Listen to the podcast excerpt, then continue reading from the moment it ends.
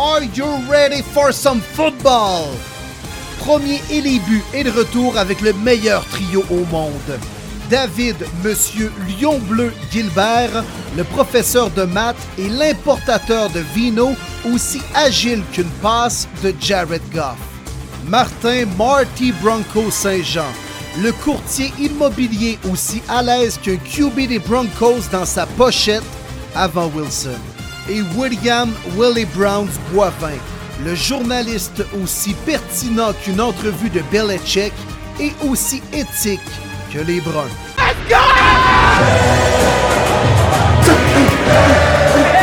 Bonjour et bienvenue à ce nouveau podcast de Premier Début, première édition en 2023. Euh, podcast spécial, j'ai envie de dire, puisque c'est le premier de l'année, Mhm. mais aussi pour les raisons qu'on connaît. Dave, David Gilbert, comment vas-tu, mon ami? Ça va bien, ça va bien. Écoute, euh, on fait le premier podcast de l'année en duo parce que Martin Saint-Jean n'avait pas l'occasion d'être avec nous aujourd'hui. Mais premièrement, je vais souhaiter une bonne année à tous nos auditeurs. Oui. Euh, une année 2023 qui, je l'espère, un, euh, sera marquée par la santé et deux, euh, par, je l'espère, quelques victoires de vos équipes respectives en séries éliminatoires. Euh, puis pour certains, peut-être même un Super Bowl, on ne sait pas. Fait que euh, c'est comme ça que je commence ça, moi, en souhaitant la bonne année. Ouais, bonne année à tous les auditeurs, nos merveilleux auditeurs, Dave, qui nous suivent depuis maintenant euh, deux ans dans cette aventure de premier début, que vous soyez au Québec, Canada, France, Belgique, un peu partout dans la francophonie mondiale. Merci de nous suivre. Bonne année, puis comme tu le dis, écoute, on vous souhaite simplement de la santé, du succès surtout pour vos équipes de football. C'est Mm. ce qu'on va se, se souhaiter, mon Dave. Oui, édition particulière, hein, on est toutes. euh, je pense que la communauté football au complet est, est comme mixed feeling présentement. On est en fin de saison, il y a des palpitantes courses aux séries. On a eu des matchs encore enlevants euh, lors euh, de la dernière semaine d'activité. En plus de ça, c'était le, le 1er janvier, le nouvel an. Moi, j'avais la chance, Dave, d'être à New York, au MetLife Stadium pour voir les Giants sacrer une volée aux Colts et, officialiser leur participation aux séries, leur première depuis 2016. Tu sais, j'ai vécu de quoi le fun. Euh, écoute, nouvelle année à Times Square. C'était bien trippant. Mais je pense que tous les fans de foot, on a comme eu un petit goût amer en bouche suite à ce qui s'est passé, bien sûr, lundi soir à Cincinnati. Fait que oui, on va parler de football, mais je pense qu'on va parler aussi de nos impressions, comment on file ça, un peu comme on le voit avec tous les joueurs de la NFL qui sortent sur les différents réseaux sociaux depuis euh, l'incident de lundi soir. Euh, je pense que le football est mis de côté, puis présentement, c'est tout le monde qui se serre les coudes ensemble dans la communauté du ballon ovale. Exact. Puis, tu sais, on va avoir dans quelques minutes Alain Poisson qui va venir nous parler. Alain Poisson, qui est un fan fini des Bills de Buffalo, mais qui était là avec des chums pour aller voir le match de à Cincinnati, euh, qui était présent. Euh, fait qu'il va nous parler un peu de, de- de- sa fin de semaine, puis aussi, bien, bien sûr, de ce qui s'est passé lors de ce match-là. Mais Will, tu amènes le sujet, puis on va en parler parce que euh, ça, ça fait partie du sport. Tu sais, bien du monde disent euh, on a, j'ai jamais vu quelque chose de même, ça n'a aucun bon sens. On a la mémoire courte parce que oui, on a déjà vu des choses comme ça. Euh, il y a un joueur qui est décédé déjà sur un terrain en 1971. J'étais pas né, mais c'est déjà arrivé. Euh, on a vu des, joueurs rester sur le terrain. On peut penser à Ryan Shazer qui, a été paralysé pendant une bonne partie, euh, dans le fond, une, bonne, couple de semaines avant de commencer tranquillement à reprendre un peu les sensations. Il y a un joueur qui est décédé dans une game pré-saison, mais pas sur le terrain. Il retourne au vestiaire, mais il n'est jamais sorti du vestiaire. Euh, plus proche de nous, euh, lors de l'Euro l'été dernier, Christian Eriksen du Danemark il a fait sensiblement à peu près la même chose. Euh, puis que là aussi, là, on a dû faire le RCR puis défibrillation pour le ramener à la vie. Fait que oui, c'est quelque chose qui est déjà arrivé, mais malgré tout, à chaque fois que ça arrive, c'est quelque chose qui est marquant, c'est quelque chose qui est dérangeant. Personnel. Vas-y, vas-y. Dans le fond, je veux juste faire une parenthèse à ce que tu dis, Dave, puis tu as totalement raison. Puis on peut même rajouter le cas de Jay Boomister avec les Blues de Saint-Louis qui Mhm. s'était effondré également de, à cause d'un problème cardiaque au banc de son équipe. Ça, c'était en 2020, là. c'est pas il y a euh, 46 ans. Mais dans tous ces cas-là, moi, je me rappelle pas d'avoir vu des joueurs aussi shakés et le match qui n'a jamais été repris à la suite de l'incident. Et c'est ce qui s'est passé dans le match entre les Bills et les Bengals. Sincèrement, je n'aurais pas vu la NFL obliger le, recours à recommencer le match parce que tu le voyais, comme tu disais, avec chez les joueurs, la façon dont ils ont réagi. Je ne vois pas comment un Stephen Diggs qui est en pleurs, je ne vois pas comment un Josh Allen qui avait de l'air. Tout le monde était shaké chez Bills, puis même chez les Bengals, comment il aurait pu recommencer à jouer. Euh, il y a des moments comme ça dans, notre vie qui vont nous marquer. on va se rappeler de ce moment-là toute notre vie. moi, un des moments les plus marquants, ça a été euh, euh, ça a été euh, le, gardien de but, Clint Malarchuk, qui s'était fait couper par un patin au ah. niveau de la gorge. Les images qui étaient choquantes me suivent encore aujourd'hui. Je suis capable de revoir exactement ces, images-là, même si j'étais très jeune quand c'est arrivé. c'est c'est vraiment c'est triste parce que le, football, on, on, sait c'est un sport physique, puis on, cherche la physicalité. Les coachs le disent, les joueurs le disent. puis le pire, c'est ce qui s'est passé lundi c'était pas un coup salaud, c'était pas un coup cochon, c'était pas un coup vicieux, c'était pas un coup violent non plus. C'est simplement de ce qu'on entend, euh, un coup qui a créé, dans le fond, l'équivalent d'une commotion cardiaque chez euh, Hamlin. Et euh, ben, ce qui a causé ça, en fait, a, fait en sorte qu'il a été capable de se relever malgré le fait que son cœur arrêtait, puis qu'il s'est ensuite effondré. Euh, puis la première chose que j'ai à dire, moi, c'est chapeau aux équipes d'intervention à Cincinnati qui ont réagi extrêmement rapidement, puis fort probablement. Euh, on va voir, le Hamlin, les nouvelles s'améliorent, euh, mais lui, lui ont fort probablement sauvé la vie. Clairement, puisque maintenant, il y a des défibrillateurs bien sûr, dans des stades de la NFL. Il y en a maintenant aux arénas à Saint-Eustache, à tous les coins de rue. Là.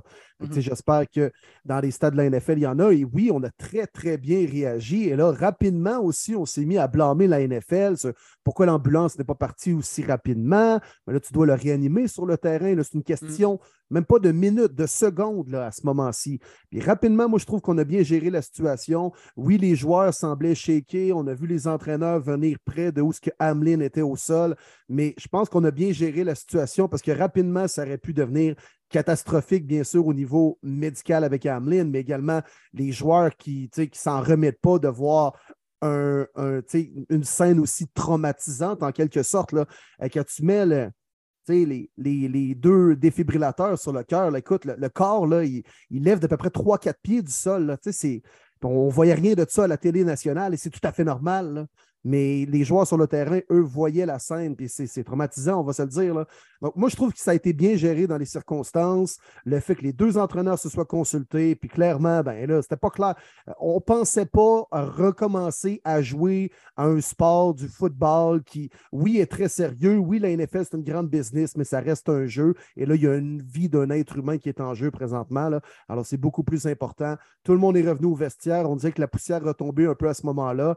On a consulté les instances de la NFL pour par la suite prendre l'excellente décision de suspendre le match. Mais euh, je sais, tu en as vu probablement, Dave, il y a des rumeurs qui disent que la NFL aurait peut-être mentionné aux officiels, qui eux auraient mentionné aux entraîneurs que, advenant une reprise du jeu, il allait avoir une période d'échauffement de cinq minutes. Ça n'a jamais été vraiment confirmé. Je sais que Mike Garofalo, qui est un insider quand même très réputé a mentionné que la NFL avait jamais mentionné ou dicté euh, une, chose de la sorte. Alors, qui dit vrai, qui dit faux? Sérieux, en ce moment, on est du côté de, de Darren Hamlin, puis on espère simplement que ce gars-là puisse se, remettre complètement. Mais euh, tu sais, c'est pas à savoir qui est la faute et à qui on doit tirer la première roche non plus. Euh, tu l'as dit, c'est un, plaqué de routine. On en a vu des beaucoup plus sauvages que ça, des plaqués sur un terrain de la NFL, mais malheureusement, c'est arrivé à ce moment-là. Et euh, on souhaite que le meilleur. Et écoute, nous, Dave, on enregistre mercredi après-midi, on va le préciser, puisque ça va évoluer dans les prochaines heures, dans les prochains jours, là, cette situation-là. Alors, euh, si advenant qu'on ait des bonnes ou des moins bonnes nouvelles euh, sur le cas d'Hamlin, on verra. Mais euh, en ce moment, ben, c'est, je pense, simplement la, situation qu'on peut résumer de la sorte. puis malheureusement, sur les réseaux sociaux, puis même dans les médias, on a vu le meilleur comme le pire. Euh, on a vu la magnifique levée de fonds qui a été organisée pour la fondation de Hamlin, où on a fait un, quoi, un objectif de 25 000 On est rendu à plus de 5 millions de dollars. Euh, ça, c'est extraordinaire. Puis de l'autre côté, ben, on voit des personnes qui euh, blâment par exemple, T. Higgins. Puis d'ailleurs, j'ai vraiment aimé la, famille ou les amis de la famille de Hamlin qui sont sortis pour dire lâchez T. Higgins, il n'y a rien à voir là-dedans, puis c'est extrêmement dérangeant ce que vous êtes en train de faire là. On a vu des, des, euh, des, reporters, même des personnes comme des, vrais journalistes là, qui sont à la télévision puis qui vont blâmer un ou l'autre, qui, lors de l'événement, quelques minutes après, sont déjà en train de dire Je ne sais pas quand est-ce qu'on va reprendre le match, alors qu'il y a quelque chose de bien plus important présentement, la vie d'un être humain qui est dans la, la balance. Euh, c'est là qu'on se rend compte, les réseaux sociaux, on a du positif, on a du négatif, mais il faut faire la part des choses à travers tout ça. Puis, euh, ben, écoute, euh, un peu comme toi, moi, avec Hamlin, je lui, je envoie des, des, pensées positives en espérant que dans les prochains jours, prochaines semaines, ça se replace, puis qu'au moins, pas qu'il revienne sur un terrain de football, ne serait-ce qu'il puisse se reprendre une vie normale, ça serait déjà un gros, gros, gros plus souvent dans les mauvaises nouvelles, il y a un peu de positif qui ressort de ça. Puis moi, la solidarité de la communauté NFL, des joueurs, ça me fait capoter. Puis sais, les gars, ils jouent pour des équipes respectives, ils jouent pour des marchés respectifs. Des fois, il y a des rivalités. Si tu joues pour les Vikings, tu détestes les Packers. Si tu joues pour les Ravens, tu détestes les Steelers. Vice-versa, je les nommerai pas jusqu'à demain matin. Mais là, tout le monde est ensemble dans la même cause puisque les gars font tout le même travail. Ils vont sur un terrain de la NFL donner tout ce qu'ils ont pour gagner des matchs de foot pour leur équipe et pour leur gang-pain aussi, bien sûr. Mais la solidarité des joueurs de la NFL, moi, ça me fait capoter présentement. Et même ceux qui ont critiqué, tu le disais, là, il y en a qui l'ont échappé sur les réseaux sociaux. Je pense qu'on peut mentionner Skip Bayless, là, qui euh, mm-hmm. s'est fait tirer de la boîte pas à peu près et totalement mérité. Puis on a vu les joueurs de la NFL se rallier eux ensemble pour critiquer Bayless. Alors, euh, non, c'est euh, pas mal plus gros qu'un simple match de football, ce qu'on vit présentement. Puis, sérieusement, c'est beau à voir, cette euh, solidarité-là. Hmm. Je pense qu'on euh, a euh, l'invité parfait pour clore un peu ce segment-là. Alain, Alain, Alain Poisson. De Trop fort pour la Ligue. Qui était, qui était présent au match. Fait qu'écoute, on, l'accueille puis on écoute ce qu'il a à dire. salut Alain, comment ça va? Va très bien, David. Merci. Toi aussi? Oui, ça va, ça va. Écoute, on en parlait tantôt, mais vous êtes revenu cette nuit, dans le fond, de votre road trip qui a commencé à Green Bay.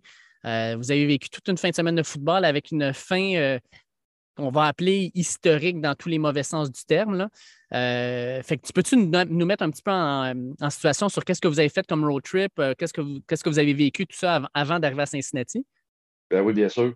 On est parti, on est parti le 31 samedi, samedi 31 très tôt, vers 3-4 heures dans la nuit. On partait avec moi-même et, mon stock de, trop fort pour la Ligue qui passait au Lambeau Field euh, pour, la, mm. pour la première fois. Fait qu'on s'est dirigé vers euh, Sault-Sainte-Marie pour euh, prendre la pause après, après 12 heures de route. petit souper, petit dodo le lendemain matin, reparti tôt, direction des, du Lambeau Field. on est arrivé au Lambeau là, à 10h30 à peu près, là, je dirais là, heure, heure du Wisconsin. Euh, faites le tour avec les boys. Moi, c'était pas ma première, euh, c'était pas ma première visite, donc mm-hmm. j'avais trois gars avec les yeux euh, grands ouverts qui cherchaient le Lambo là, quand on est sorti de l'autoroute. Puis c'était vraiment, vraiment le fun. Fait qu'on s'est promené, stationné, se promené dans les rues. les maisons, là, pour ceux qui sont déjà allés au Lambo, là, qui font, qui font dos ou face au, stade, là, c'est, les décorations, c'est comme incroyable. C'est monté sur des terrasses décoré dans la cour. Un qui a un trophée Lombardi avec euh, le terrain de football, les lignes. Hallucinant, il on a pris beaucoup de photos. Et puis, euh, on a rentré pour la game. Cela surprenant, à Grim Bay, un 1er janvier, il faisait 3 degrés. On est presque rentré en T-shirt euh, dans le Limbo Field. On pensait que c'était plus pour être moins 31. Je regardais mon, téléphone à savoir, voyons, je suis dans, je suis place, moi, là, mais bon, regarde, on l'a pris plein soleil. Euh, ça n'a pas été plein soleil pour, pour les Vikings longtemps, par contre, mais 78 euh, 000 personnes euh, au Lembo voir les Packers détruire leurs rivaux de division. c'était quelque chose. Moi, c'était drôle. J'ai fait parler un peu de monde. J'avais une truc des Packers. Puis j'avais le gilet de Brett Favre des Vikings. Fait que, ils me demandaient tous pour qui je prenais. Puis je leur disais que je prenais pour les Bills. ils comprenaient un peu pourquoi je t'ai mêlé à, savoir pour, qui je prenais au pas. je leur disais, ben, je veux gagner aujourd'hui. J'ai réussi. et voilà, et voilà. Bon choix. Oui. Ben, c'est ça, fait que tu étais avec le, ton bon chum Matt Labé, grand fan des Vikings, qui a dû trouver le temps long pas mal alors qu'il était dans les estrades. Oui, effectivement. Euh, Mathieu, euh, on s'est rencontrés via, euh, ben, via Facebook avec sa passion pour les Vikings, la mienne, ma passion pour les Bills. Il est venu au Tailgate à Buffalo quand ces Vikings ont passé à Buffalo, qui fut tout un match, je te dirais. Tu vois, présentement, pour nous autres, c'est le match de l'année, mm-hmm. même dans la défaite. pour nous, les Bills. Et puis, on s'est organisé ça là, au Tailgate on s'est dit, ah, on fait un road trip, etc. Fait go, on, fait qu'on est parti, euh, parti les quatre. Effectivement, Mathieu, euh, il n'a pas eu de fun longtemps. Il est parti un petit peu euh, en furie pour les toilettes à un moment donné, puis quand il est revenu, il entendait brasser. C'était le retour de Botté, qui venait de faire 7 à 3. Puis, mais par contre, il est resté dans l'esprit du voyage. Je suis au Lembofield le 1er janvier je vis le moment, on en joue une plate, garde, on en joue une plate, mais euh, on est là. Exact. Fait qu'après cette game-là, dans le fond, euh, vous êtes parti, passé par Chicago, puis vous arrivez à Cincinnati, vous arrivez là vers euh, quoi, tôt le matin, en début d'après-midi? Oui, ben, la chose qu'on a fait, on est parti tôt le matin, on a fait une petite visite au euh, Soldier Field. Euh, les gars n'avaient pas vu le stade des Bears, fait qu'on a faire une petite visite là, pas longtemps. On a redescendu. Vu qu'on passait par Indianapolis, mais ben, on a aussi arrêté au, au domaine des Colts. Fait qu'on a visité, pris des photos là. On est allé au, au Pro Shop des Colts. Par la suite, on est redescendu à, Cincinnati pour arriver à Cincinnati vers les 14h, 14h15 à l'hôtel. Un petit check-in. Là, ça prenait un petit peu de, de répit parce que, mine de rien, euh, on avait un 30 heures de voiture dans le derrière. Fait que une petite douche, on s'est changé, on est parti pour le tailgate, super belle température, il faisait 17 degrés à Cincinnati. Au tailgate, 3h30, 16h à peu près. Là. Euh, moi, je suis rentré dans le stade. Euh, si vous regardez, je vais mettre une coupe de photos, là, mais euh, je suis en chandail en manche courte à 18 heures en avant du, en avant du stade. fait que température incroyable. La magie de l'avant-match à Cincinnati, j'ai halluciné. C'était quelque chose à voir. ils ont une application sur les téléphones, puis ça fait comme la lampe de poche qui mhm. allume. Tu n'as pas besoin de l'allumer, c'est synchronisé avec la musique. C'était hallucinant. Le, party était, il était pris là-dedans. J'ai pris des photos avec, euh, avec les fans peinturés aux couleurs des, des Bengals. Moi, avec mon kit des Bills, euh, c'était toujours le fun. on se promenait, puis euh, Who Day? Who Day? vraiment, vraiment, vraiment sympathique l'avant-match. Eh bien, on sait ce qui est arrivé. on a vu, on va dire, neuf minutes de game. Mm avant que cette tragédie-là arrive. Euh, quoi dire? Un, euh, moi, je l'ai vraiment vu se relever, puis je l'ai vraiment vu live retomber comme une feuille de papier. Vous étiez euh, situé où dans, le stade à peu près, Alain? Pardon? Vous étiez situé où dans le stade à peu près? On était 22e rangée end zone. OK, parfait. Fait que la vue était vraiment bonne. C'est arrivé à peu près au milieu de terrain. Là. Fait que euh, c'est ça. Là, quand j'ai vu que les joueurs des Bills faisaient comme la haie à l'entour, que l'ambulance s'est envenue, j'ai dit aux boys, oh, on a quelque chose de grave entre les mains. C'était le silence total. on devait être quoi, mon 65, 70 000 personnes. Je dis, je pensais que j'étais tout seul dans le salon chez nous. Mm-hmm. C'était le calme, le plat. Tout le monde se demandait ce qui se passait. Euh, la seule chose peut-être qu'on a vu passer, qu'à la télé, vous n'avez pas vu passer, euh, euh, on voyait courir les gens là, derrière les bancs, sont venus chercher le défibrillateur. Là. Moi, j'ai dit, oh, ben, là, là, j'ai dit, c'est là quelque chose qui ne marche pas. Puis, j'avais quasiment plus de nouvelles par les gens euh, qui me textaient, parce que je ne te raconterai pas de mentir. Je pense que j'ai perdu 50% de charge dans 10 minutes. Là. Ouais. Ça devait, ça devait y aller par là. là. Ça me buzzait, qu'est-ce qui se passe? Je ne le savais pas. ils ont mis la game en suspens. Ils ont mis un message sur le tableau indicateur nous disant OK, euh, la game est suspendue euh, en attendant d'autres développements. Euh, les développements, on les avait via les réseaux sociaux. Mm-hmm. à un moment donné, tout le monde montait dans, les escaliers comme pour s'en aller, puis tout le monde disait game over, game over. On se disait que c'est game over. Ben, c'est ça. Fait que les messages textes qu'on a eus et tout ça, à un moment donné, peut-être 5-10 minutes après, ils ont annoncé dans le stade que la game était bel et bien terminée. Moi, je pense que c'était la décision à prendre. c'est sûr, bon, tu, tu connais mon cœur via les Bills. Mm-hmm. je voyais tout le monde sur le long des lignes pleurer. Fait que je me disais que ma télé, je les avais sûrement mieux vus que moi. Je me disais comment qu'un club peut retourner dans une game aussi importante. Je pouvais pas, je pouvais pas comprendre. C'est sûr qu'il y en a toujours deux, trois drôles dans les alentours qui se disent c'est au football qu'on joue, pourquoi qu'on ne joue pas? Mais c'est une, une, minorité, très ah honnêtement. Euh, comme je te disais tantôt, là, euh, après la game, moi, j'étais assis mon bain, était comme dans la rangée à côté des marches. Euh, je n'ai pas eu 75 personnes qui m'ont pas pris par le coup, me disaient on prie pour vous, on prie pour votre joueur. J'en ai pas eu. C'était hallucinant, les fans des, des, Bengals. Je m'en allais à mon auto à pied après, puis le monde me faisait le signe des cœurs avec les, avec les mains. C'était, c'était, un bout très émouvant. Euh, par la suite, on a vu euh, des gens qui sont dirigés vers l'hôpital, des fans des Bengals avec les fans des Bills, ils ont allumé euh, des lampions en avant de l'hôpital. c'était, puis là, ben, ils ont ramassé 5 millions, quelques, je pense, qui sont rendus au niveau de au niveau de la fondation.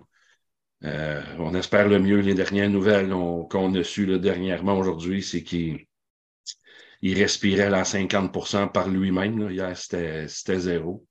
Par contre, il est toujours euh, euh, aux soins intensifs à l'hôpital de, Cincinnati. c'était ça. C'était ça le trip. c'est sûr qu'on aurait voulu un résultat sportif. Mm. Mais garde, ça fait partie de l'histoire. Je pense que quand on sera quand on sera plus vieux, on, pourra, se dire que le début d'année 2023, euh, vous étiez où? Euh, on va s'en souvenir.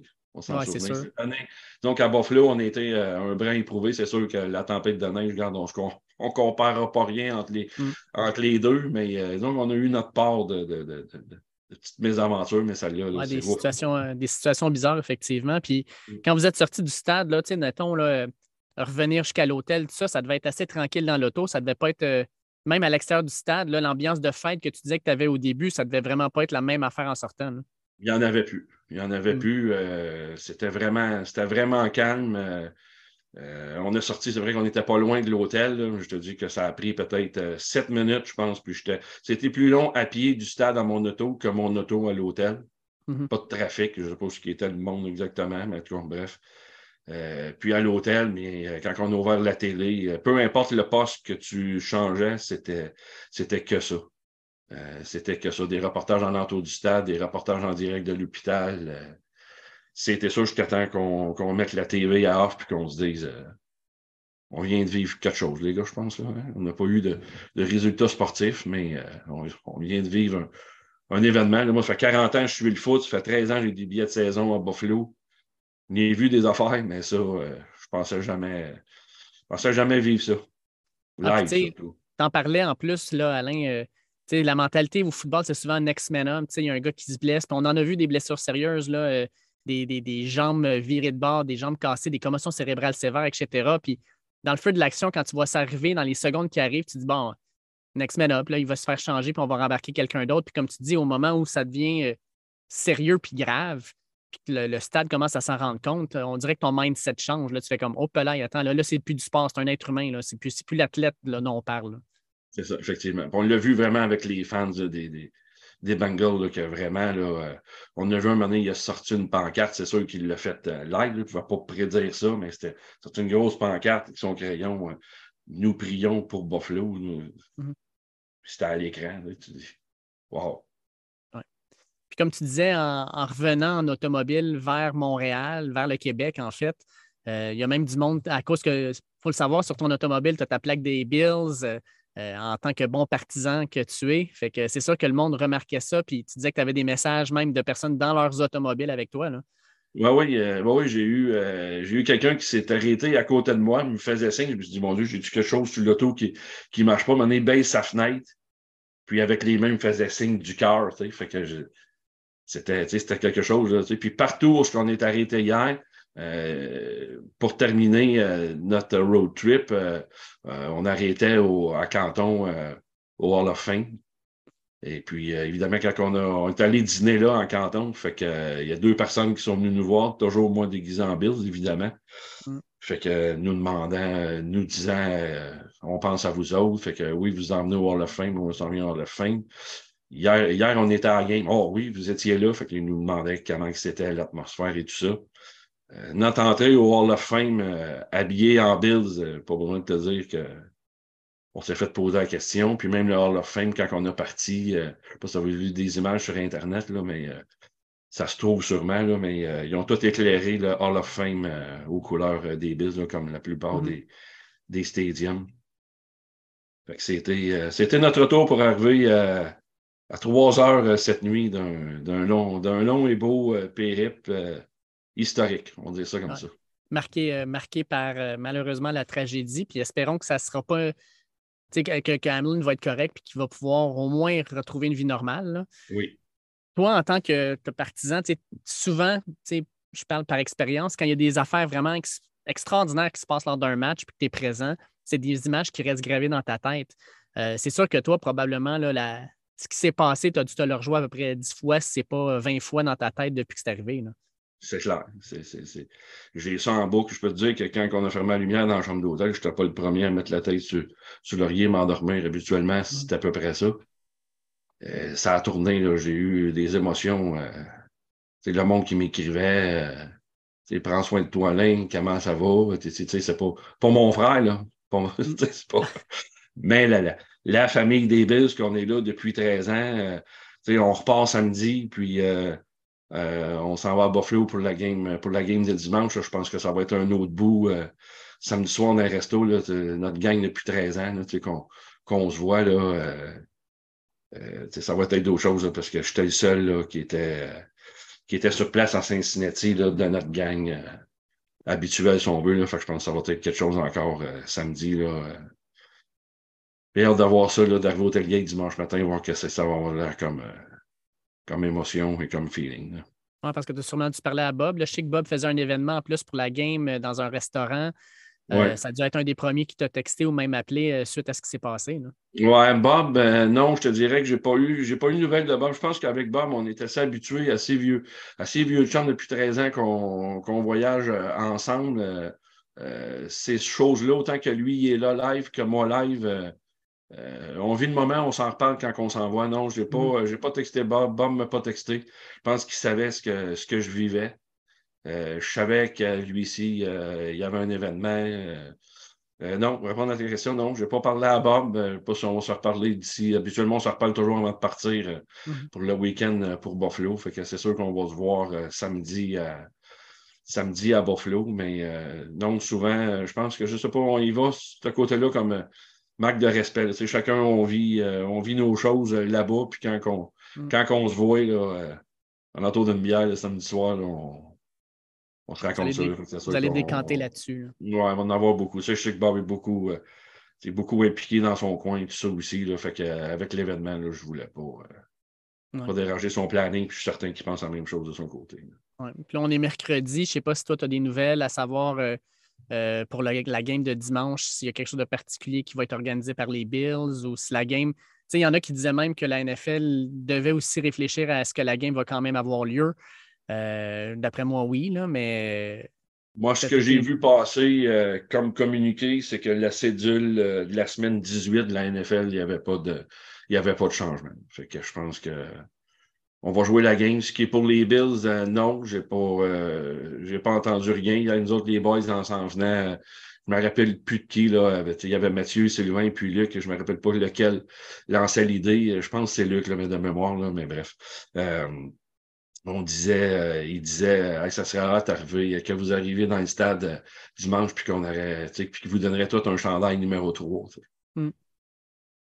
Mais euh, non, ça, c'était, c'était nous autres qui, euh, qui faisaient le marketing des, des Bills à travers 13 heures de route. ah, puis en même temps, un moment donné, comme tu dis, après 13 heures de route, à ressasser les mêmes images, les mêmes pensées, un moment donné, tu essaies de voir un peu de positif ou de voir comment on peut tourner ça pour que ça soit, euh, justement, que ça, ça du bon bord. Oui, c'est ça. Fait que non, notre, on n'a pas changé notre setup. C'était cédulé pour, pour le Hall of Fame. On a arrêté au Hall of Fame, passé un, 3 heures, 3 heures et demie. on savait qu'on serait pour arriver plus tard. ça aurait changé quoi de dire on, on s'en vient. Oui. Exact. Quelque part, il fallait que. Tu peux peut-être dire ça comme ça, mais il faut que la vie continue. Hein. exact. Souvent, les gens ils me voient trop fâché ou trop, ou trop content, mais souvent, la blague, ils me disent juste euh, c'est juste du football. Ouais, c'est parce, que parce que tu comprends pas. oui, exact. ben, écoute, Alain, euh, je sais bien que ça doit être peut-être la quoi, 20e, 25e fois que tu racontes tout ça. Euh, puis je sais que tu vas en parler encore, comme tu disais, avec ton voyage à Buffalo, mais j'apprécie énormément le temps que tu prends pour nous en parler. Puis, euh, tu sais, je sais que tu as vécu des moments qui devaient être très émotifs. Ça doit être encore dans ta tête. Mais ah, je vais te souhaiter, mais quand même. Euh, vas-y, vas-y. Je voulais dire, oui, c'est effectivement très proche du trimolo. C'est ah, ça.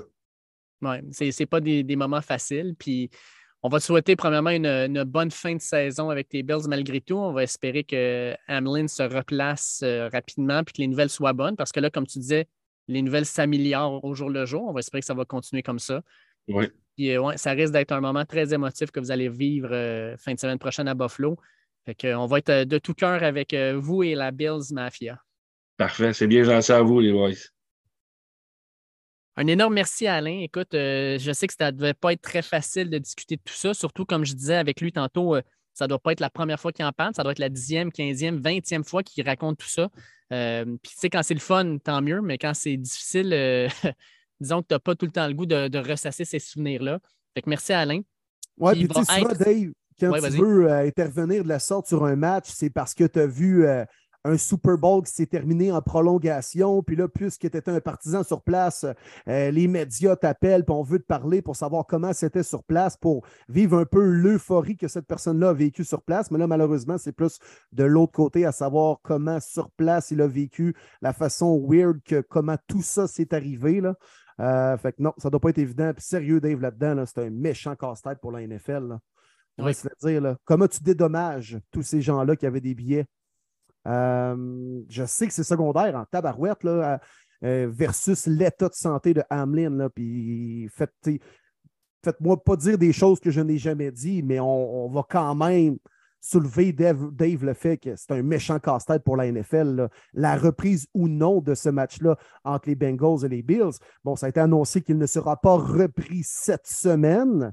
Euh, j'ai l'impression qu'on va attendre l'issue des rencontres de la semaine 18, à savoir si vraiment le match entre les Bengals et les Bills aurait eu un impact sur le classement, advenant le résultat des Bills contre les Pats et des Ravens contre les Bengals en fin de semaine. Oui, exact. Puis euh, d'accord avec toi, la NFL, dans le fond, ce n'est euh, pas une situation facile, surtout à, à ce temps-ci de la saison, alors qu'il ne reste qu'une seule semaine, que la course aux séries est importante. Puis tout le monde le sait, là, euh, je veux dire, mettons que les Bills gagnent leurs deux derniers puis les Chiefs en échappent une, mais pour les Bills, c'est un bye week. Pour les Chiefs, c'est un match de plus en série. Euh, écoute, il y a tellement de choses présentement qui sont dans la balance. On va voir qu'est-ce que ça va, euh, qu'est-ce qui va en, sortir après la semaine qu'on va vivre. Puis, euh, on a parlé, moi, puis Alain, mais j'ai hâte de voir aussi dimanche à Buffalo comment ça va, euh, ça va se passer parce ben que les joueurs vont être émotifs. La foule, le Bills Mafia, qui est probablement l'un des fanbases les plus intenses de toute la NFL, euh, la façon dont ils vont gérer ça, l'organisation des Bills de Buffalo aussi, comment ils vont gérer ça.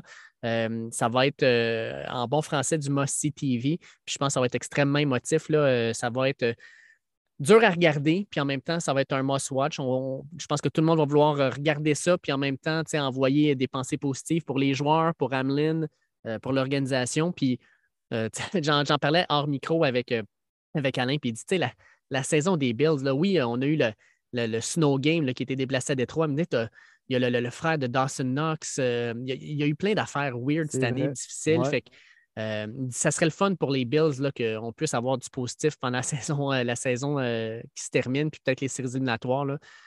puis j'y souhaite sincèrement. Je pense que Buffalo, avec tout ce qu'ils vivent actuellement, je pense que ça va être l'équipe euh, avec le plus gros capital de sympathie dans, la NFL. Ouais, ça serait le fun pour Hamlin aussi. Mm. De voir ses coéquipiers peut-être remporter le Vince Lombardi Trophy des prochaines semaines. Je pense que ce serait le premier euh, content. Exact. Ouais. Mais écoute, pour terminer là-dessus, Dave, moi je veux juste savoir ton opinion. On fait quoi avec ce match-là? Au moment où on enregistre. Au moment où on enregistre personnellement. Bengals, Bills, on fait quoi avec ça? écoute, si ça voulait absolument rien dire, je pense qu'on aurait dit ben, on annule, puis ça finit là. Euh, comme tu dis, ça va dépendre de ce qui va se passer dimanche. Euh, c'est tough à dire parce que il n'y a, pas de moment où on peut le reprendre. Euh, puis ça a un impact sur toutes les séries. Tu ne peux pas te déplacer les séries. Tu ne peux pas demander aux, aux, gars de jouer deux matchs en trois jours. Puis selon le résultat, peut-être même un troisième match en une semaine. On a euh, évoqué cette mini possibilité-là de créer une 19e semaine et donc enlever la semaine de congé entre les finales de conférence et le Super Bowl, là, la mm-hmm. fameuse fin de semaine du Pro Bowl, mais j'y crois plus ou moins. Puis les équipes avec des bye week auraient comme maintenant deux semaines de congé avant de jouer une première ronde éliminatoire. Euh, les équipes qui gagneraient en finale de conférence, là, le lundi d'après, ça commencerait la semaine vers le Super Bowl avec le Media Day, puis ouais, par là, puis la promotion envers le gros show. Euh, ça va être difficile. Ça va être vraiment difficile. Puis on en replacerait une 19e semaine pour un seul match. Mm. C'est ah touché. c'est touché. Moi, je, pense que euh, la meilleure option, ce serait de complètement l'annuler ou de donner une nulle aux Bengals et aux Bills. Oui, exact. Euh, je pense que ça serait la, situation la plus facile, mais la NFL, on l'a vu par le passé, les, situations, les, décisions faciles, ils ne les prennent pas souvent. Euh, écoute, c'est compliqué à tout plein de niveaux. Puis comme tu dis aussi, ce n'est pas juste une question de ce match-là, c'est une question de toutes les autres équipes qui attendent de voir le résultat de ce match-là ou euh, au niveau des bye week, au niveau du. en tout cas, c'est un méchant, euh, une méchante situation euh, complexe à gérer. Fait que, ouais, j'ai aucune idée où est-ce que tout ça, ça va aller, mais ça va être. ça va être d'un certain point de vue quand même assez intéressant à suivre parce que ça a des implications énormes, surtout dans un AFC qui est extrêmement serré, extrêmement compétitif sais, être les Bills, là, puis ce match-là n'aurait rien voulu dire, il aurait probablement, probablement dit mettez-nous à défaite, on s'en sac. Mais là, ils ne peuvent même pas se permettre ça. Euh, fait que c'est très particulier. Non, c'est deux équipes qu'on va voir tout de même en éliminatoire, mais mm. ça a quand même un énorme impact au niveau du classement, puis au niveau de j'accueille le match de finale de conférence chez moi ou je vais le jouer à Cincinnati. Ça a quand même beaucoup, beaucoup d'impact. Ouais. Écoute, Will, euh, maintenant qu'on a parlé de, cet événement-là, je pense qu'on va euh, revenir sur la semaine 17, euh, avant-dernière semaine de la saison régulière. Avant, peut-être, avant de lancer tout ça, peut-être simplement indiquer que samedi, en cours de journée, on va avoir un podcast spécial qui va être publié, un podcast spécial Premier Buts. comme vous le savez, je suis un gars qui est, oui, fan de la NFL, mais très, très, très gros fan de NCAA. On a eu deux demi-finales absolument extraordinaires. Wow, Puis on a une finale qui s'en vient le lundi prochain, le 9. Euh, non seulement ça, mais aussi on a des Québécois qui ont été euh, recrutés dans des universités américaines. Euh, fait dans le fond, moi, je vous propose samedi un podcast spécial NCAA où non seulement je vais parler avec les créateurs de la page TBP College Football, le The Blue Pennant, qui est un, site principalement géré par des Français, mais il y a des Montréalais aussi, des Québécois impliqués dans tout ça, qui suivent la NCA. Fait qu'on va parler un peu des demi-finales puis de la finale. Puis j'ai des entrevues. premièrement, avec Armel Moukam, qui est un defensive end qui a été sélectionné par Notre-Dame et qui va aller jouer là l'an prochain, ainsi que Djibril Abdourahman, qui vient lui aussi de Montréal. Ben, en fait, il vient plus de Gatineau, et puis euh, qui s'en va jouer à Rutgers l'an prochain. C'était deux des meilleurs espoirs canadiens cette année. Fait que deux petites entrevues plus ce segment-là NCA pour la finale. Euh, on va vous proposer ça samedi. Fait que pour ceux qui tripent NCA ou même ceux qui voudraient s'initier à ça à la veille de la finale, mais on vous invite à garder vos téléphones et vos plateformes ouvertes pour aller chercher cet, épisode-là. Yes, ça va être disponible sur les plateformes Premier Début. Puis Dave, c'est le plus grand connaisseur de NCAA dans le trio euh, de Premier Début. Donc, euh, ça allait de soi, Dave, que tu nous fasses un petit spécial comme ça. Merci de le faire. Belle initiative. Euh, deux belles entrevues en plus de ça. Donc, ça va être disponible samedi sur toutes nos plateformes. Puis, pour s'intéresser à la NCAA, deux matchs incroyables, Dave, en demi-finale. Hein. Moi, j'avais calé un peu le upset la victoire de TCU. Je trouvais qu'il y avait une belle vibe, cette équipe-là. Je, connais, connaissais peut-être trois joueurs sur le terrain, mais j'aimais le team spirit, puis vraiment le, le, balancement entre la défensive et l'offensive. Puis une grosse victoire de Georgia aussi qui est revenu de l'arrière. Mais je pense qu'Ohio State peut quitter la tête haute avec surtout CJ Stroud et Bryce Young qui ont clairement élevé leur niveau d'un cran au bowl sur la grande scène. Puis je pense que les deux arrivent avec un petit peu plus de points euh, dans leur cahier en vue du repêchage de la NFL. Ah, c'est clair. Moi, écoute, Martin le dit, il dit un des moments préférés de sa saison, lui, c'est la saison morte pour justement le, repêchage des agents libres, etc. J'ai déjà hâte de faire des mock drafts. Euh, j'ai déjà hâte de, parler des, gars qui s'en viennent. On a notre, notre collaborateur, Mathieu Bergeron, aussi, qui va être de ce repêchage-là, qui va probablement se trouver une, niche dans une ville aux États-Unis pour jouer dans la NFL. Euh, ça va être vraiment excitant tout ça. J'ai hâte de rentrer là-dedans. Et puis juste pour terminer sur l'NCAA, mon Dave, euh, puisqu'on est là-dedans, euh, ben écoute, moi, j'ai assisté au Pinstripe Bowl au Yankee Stadium entre Syracuse, l'équipe de Mathieu Bergeron, qui ne jouait pas. Euh, il nous l'avait annoncé dans quoi, il y a deux podcasts précédents.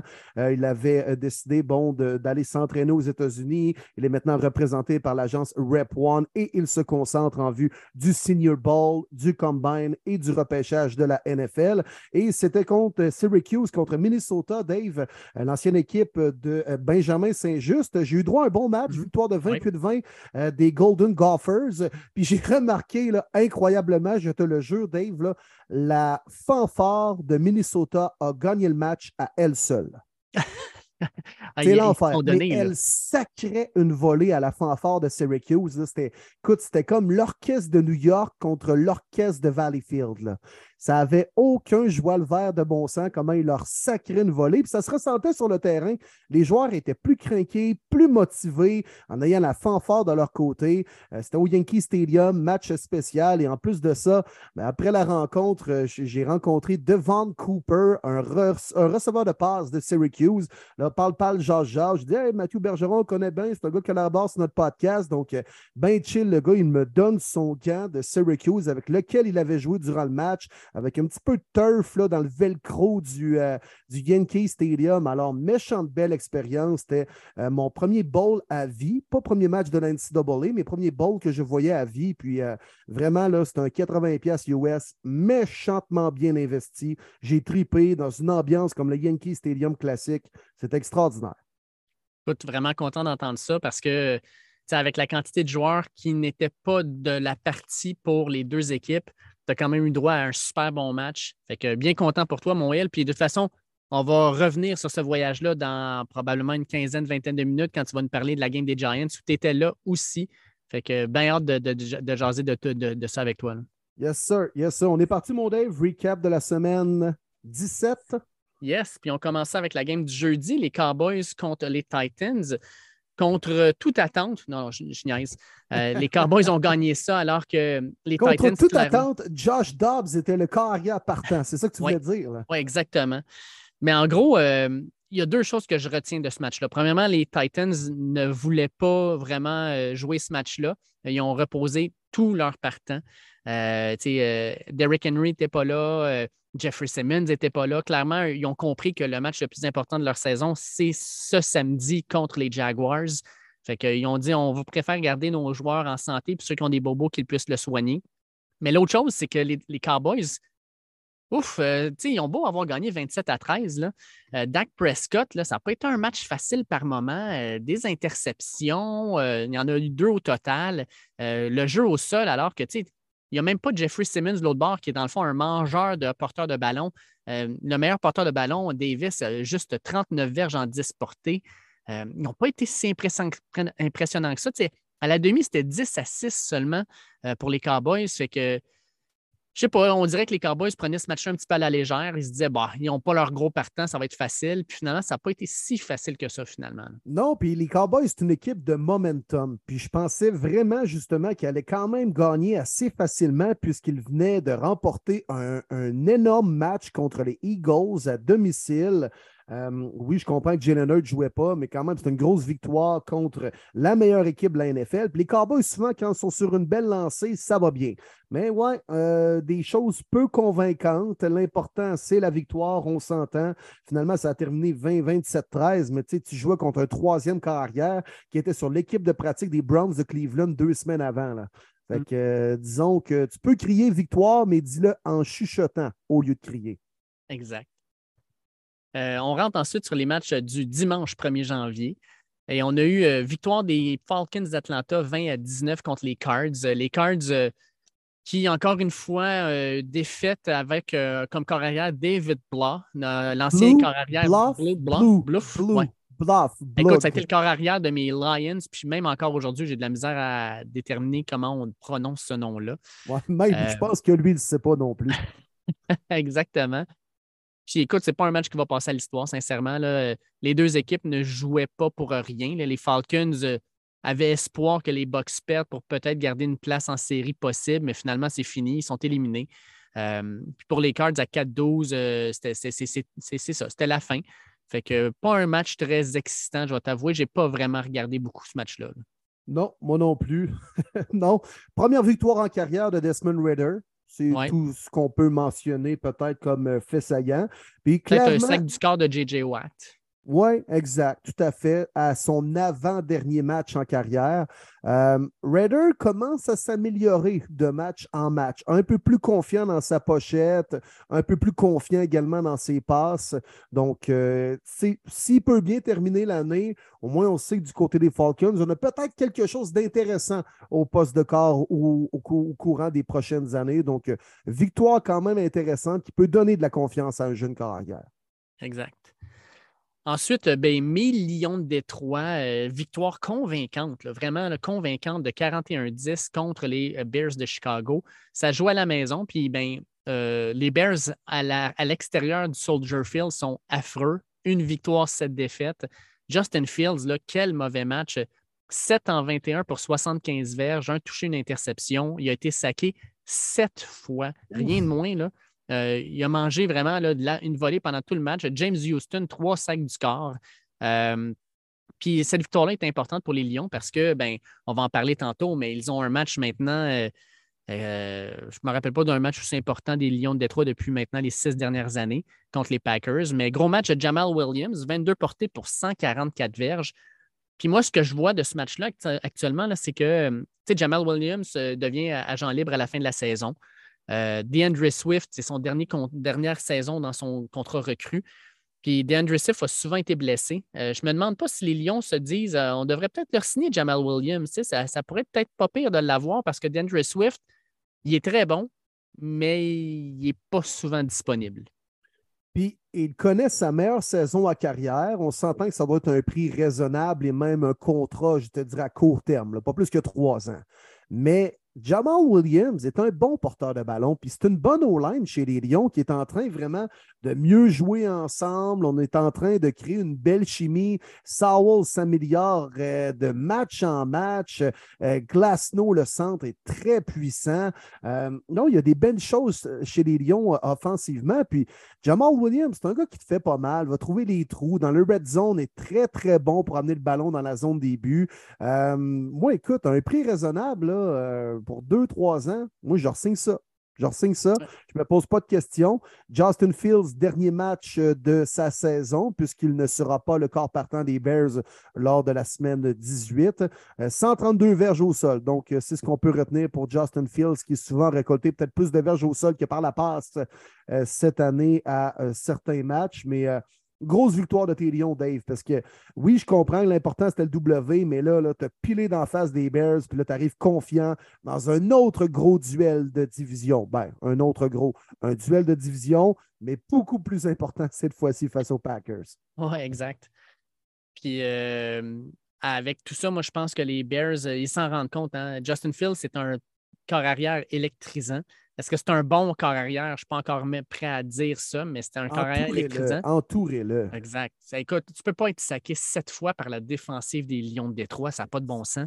Euh, un moment donné, il s'est fait frapper. Là, je pense qu'il y en avait six sur le dos. Là. Un moment donné, là, donnez-en un coup de main parce que ce gars-là, malheureusement, ce qui va se passer, c'est qu'il va recevoir un coup, il va se blesser. Ou, on le voit souvent cette saison, là, il, il boite après un jeu, il a de la misère parce qu'il se fait frapper fort.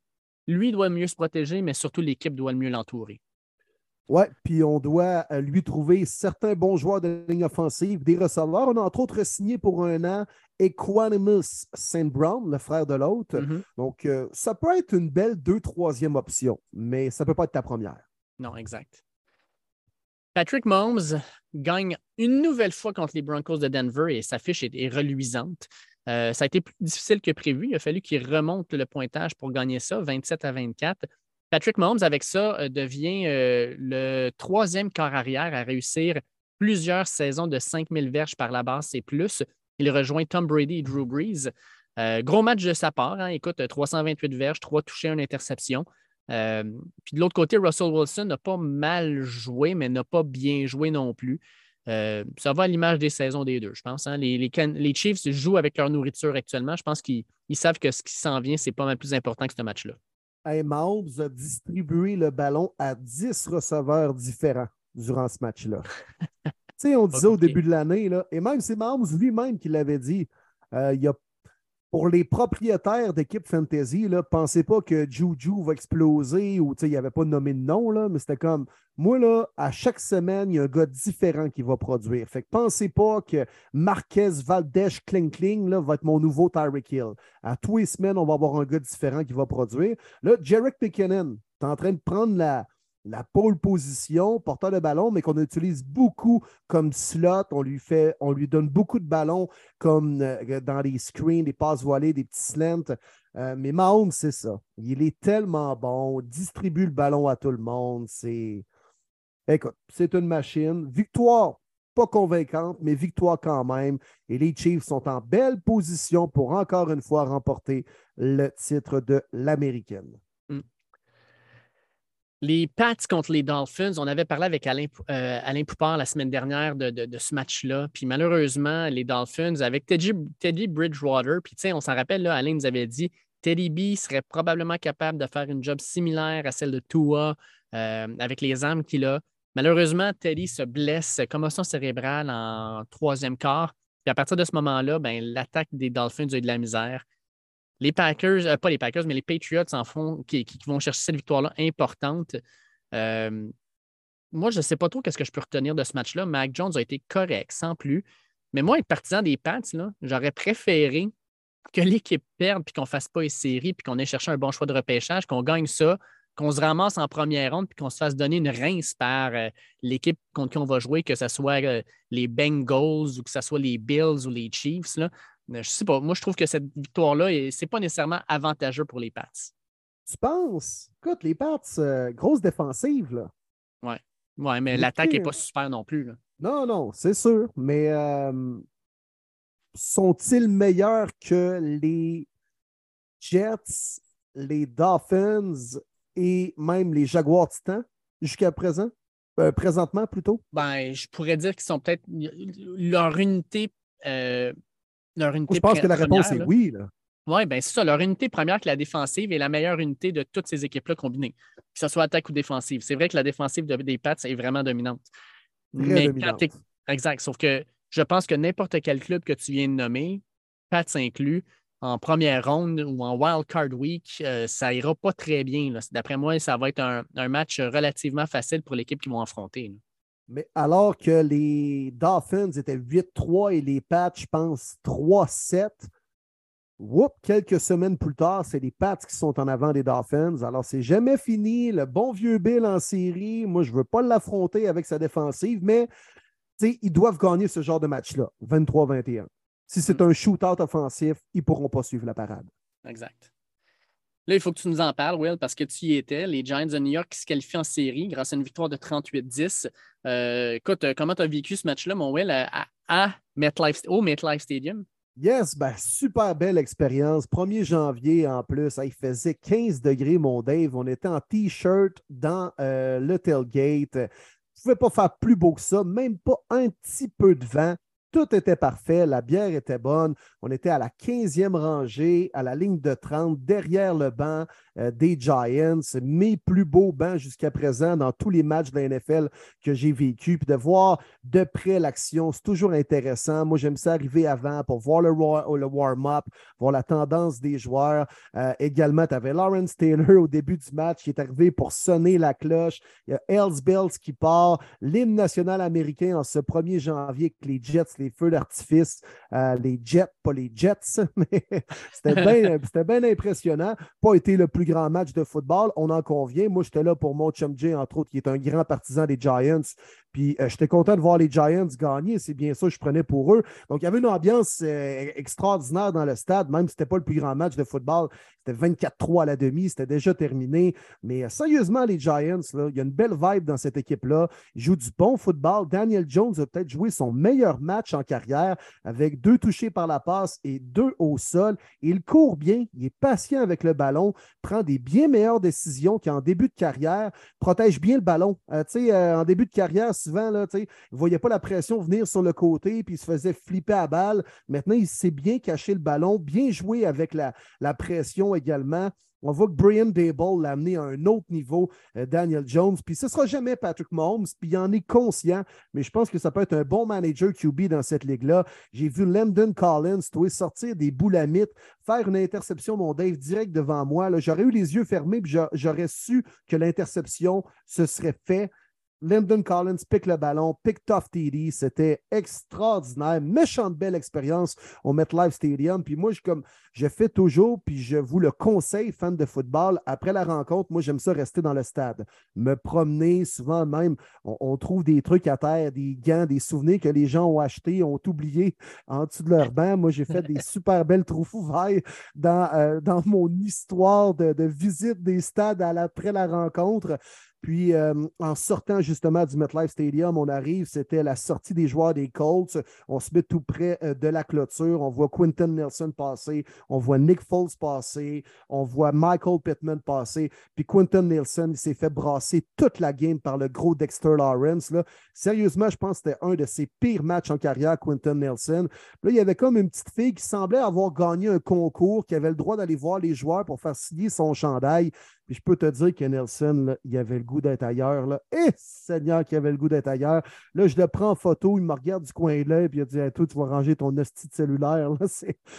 C'était pas le temps d'y emprunter 20$ à Quentin Nelson et on s'en va à côté où les joueurs des Giants sortent. Et au même moment où on arrive, Brian Dable sort. Mon ami fan des Giants se place dans la file. Il se fait signer son chandail par Brian Dable, aussi par Daniel Jones, qui a pris le temps, tout comme l'entraîneur, de faire toutes les clôtures où les fans étaient placés. C'est quand Barkley est sorti, les gens étaient en extase, mais il est allé signer trois, quatre chandails d'enfants pour par la suite partir dans l'autobus. Donc, j'ai bien aimé euh, l'attitude de Daniel Jones et Dable là-dessus, qui a remercié les fans. Thank you for being here. Puis let's go, on s'en va en playoff. Euh, méchante belle expérience, sérieusement. Puis euh, les Giants sont à prendre au sérieux, mon Dave. Une première ronde contre les Vikings avec une grosse défensive, un gros front, une équipe qui court bien la balle. Ils ne sont pas à prendre à la légère, sérieusement.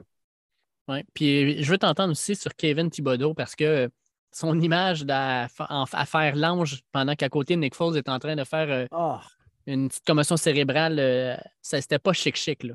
Non, non, puis mettons que les partisans dans les estrades trouvaient ça assez ordinaire, merci aussi. Euh, il vient de tuer Nick Foles là, euh, dans un sac où le gars ne l'a pas vu venir du tout dans le dos. Puis là, il fait l'ange à côté, même sur le banc, là, il se met les deux mains à côté de la joue là, comme pour faire la personne d'or. Ouais, c'est un bon joueur, Kevin Thibodeau, mais je trouve que depuis quelques semaines, depuis vraiment qu'il a des bonnes stats et il performe, des commentaires et des gestes, euh, on va le dire, déplacés. Moi, j'aime pas vraiment ça, puis ça semble pas être la, ligne directrice des Giants. sais, Daniel Jones, pas un gars qui, euh, qui dit un commentaire plus haut que l'autre. Saquon Barkley, c'est un gars assez réservé aussi. La ligne directrice, c'est on joue pour l'équipe, on n'est pas flamboyant. Puis Thibodeau sort un peu de ce spectre-là. On a vu Dable aller lui parler suite à ce geste-là, puis c'était pas comme Hey, bravo, t'as fait ton sac. C'était plus Hey, c'était nono pas mal que ce que t'as fait comme, euh, célébration.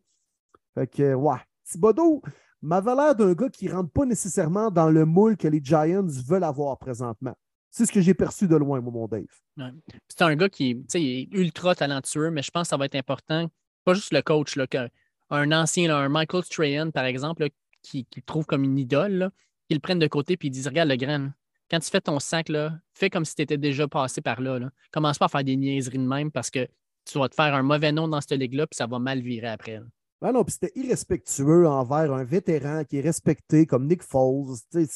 Ça se fait pas envers aucun corps arrière, mais des fois, il y a, des, des, règles non écrites. Puis Nick Foles, c'est un gars respecté à travers la ligue. Tu peux pas célébrer à deux pouces de lui pendant qu'il est en train de trouver son souffle au sol. C'est ordinaire, pas à peu près. Ça, je t'en mm. passe un papier. Mais euh, grosse victoire des Giants, 38-10. Ils officialisent leur première place en série depuis 2016.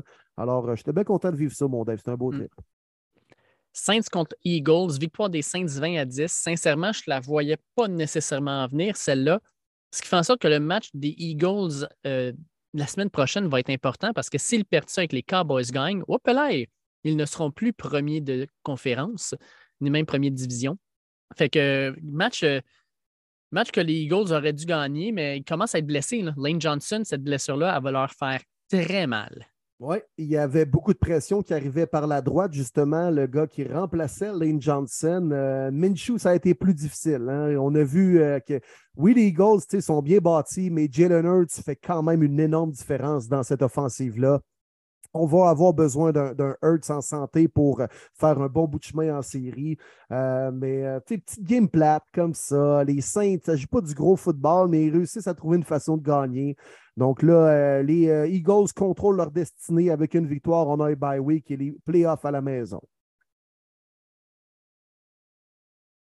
On a ensuite les. Ah, je t'ai de parler de ça. Les Bucks de Tampa Bay qui gagnent contre les Panthers de la Caroline. Tom Brady, 432 verges par la passe, trois touchés. Comme d'habitude, les Bucks ne se sont pas présentés en première demi, se sont comme réveillés au quatrième quart pour faire une remontée. Ils perdaient 21-10, puis réussissent à faire trois touchés de suite. Mike Evans, Mike Evans, puis une course de une verge de Tom Brady. J'ai comme pas le goût de voir en série, les Bucks, puis on va les voir en série parce qu'ils ont gagné leur division. J'ai pas le goût de voir cette équipe-là causer des surprises. S'ils pourraient tomber en, en Wild Card Week, je serais, je serais bien content. Ah oui, moi, écoute, je me répète après, semaine après semaine, mais ils sont plates, les box. Ils sont plates. Puis, hein, regarde, ils sont revenus encore une fois en deuxième demi, puis même plus au quatrième quart. Bravo, tu sais, mais je m'en fous. C'est ça, point. Ouais. Seule chose qu'on peut dire, c'est que Mike Evans est sorti de sa coquille. 207 hein. verges par la passe, trois touchés. Ça paraissait que les euh, Panthers n'avaient pas leur, euh, leur corner partant. C'était triste à voir à la fin de match, mais euh, c'est ça. Bravo, bravo les Bucks. Vous avez gagné une division de merde. Puis euh, c'est rare que je dise ça, mais j'aimerais ça voir 10 J'aimerais ça voir d'autres équipes passer. Fait qui perdent en Wild Card Week, puis que d'autres équipes puissent montrer ce dont ils sont capables de faire. Oui, moi, c'est ce que je souhaite aussi pour euh, terminer sur un Mike Evans, comme tu l'as dit, euh, Dave, gros match. Et en plus de ça, c'est une neuvième saison consécutive pour lui de plus de 1000 verges.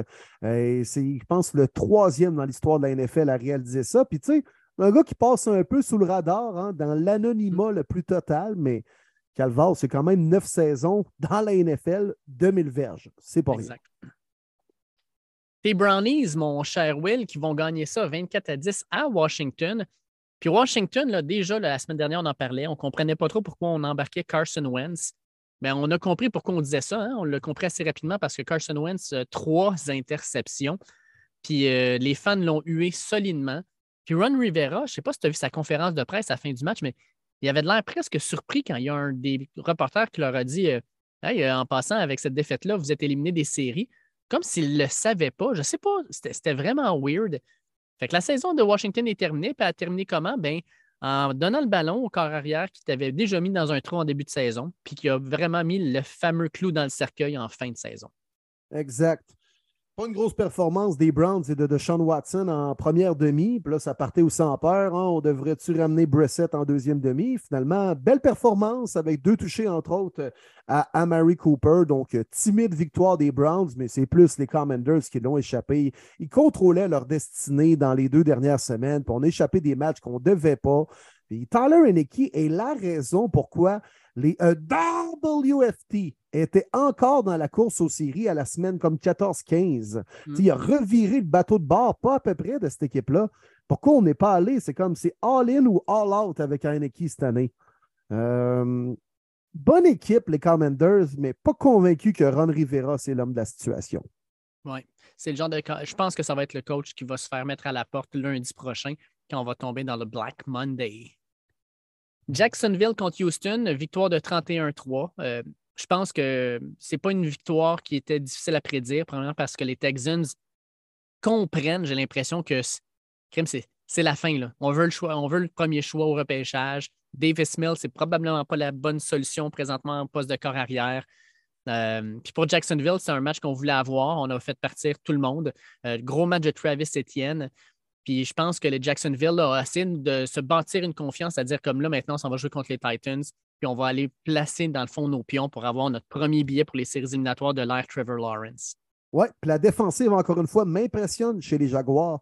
on parle de Lawrence et, euh, et l'offensive depuis quelques semaines, mais moi, je trouve que c'est la défensive, entre autres en prolongation contre les Cowboys il y a deux semaines. Paf, picked off TD, puis c'est ce qui nous fait gagner ce match-là. La défensive des Jaguars joue du gros football par les temps qui courent et hein, Defense wins championship, hein, le dit le bon vieux jargon. Mm-hmm. Donc, euh, oui, Lawrence joue bien, tout à fait, je vais lui donner. Mais les Jaguars, c'est une équipe complète de football actuellement. Yes. Le match le plus excitant de la fin de semaine, euh, on ne l'attendait pas, je pense. C'est les 49ers qui ont gagné 37 à 34 contre Las Vegas à Las Vegas. Mais Jared Stidham, sacrifice 365 verges, puis il a allumé une défensive des 49ers qui jusqu'à maintenant était extrêmement, euh, extrêmement bonne. Euh, Devante Adams, 153 verges. On s'attendait à ce qu'il batte pavillon puis qu'il s'en aille chez lui après la, démission de Derek Carr. Sacrifice, je ne voyais pas venir, là, Will. Je ne m'attendais pas à un match serré de. Non, tout à fait. Puis, euh, gros catch à m'emmener Adams, là, tout près du sol. Là, il s'en va mettre sa main tout juste en dessous du ballon. C'est un receveur excessivement talentueux devant Adams qui a été mal utilisé cette année avec les Raiders.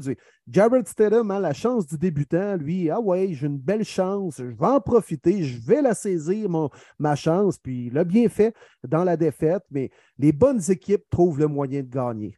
Puis, euh, tu sais, même si c'est Brock Purdy, là, on parle même plus. C'est comme ah, Brock Purdy, euh, il joue bien, mais sais, c'est la constance, puis c'est la régularité, puis ça devient normal. Ce gars-là, c'est un illustre inconnu, il y a un mois à peine, puis il n'a pas encore perdu une maudite game. Bravo les Niners et Brock Purdy, mais bon match également des Raiders qui peuvent assurément quitter la tête haute.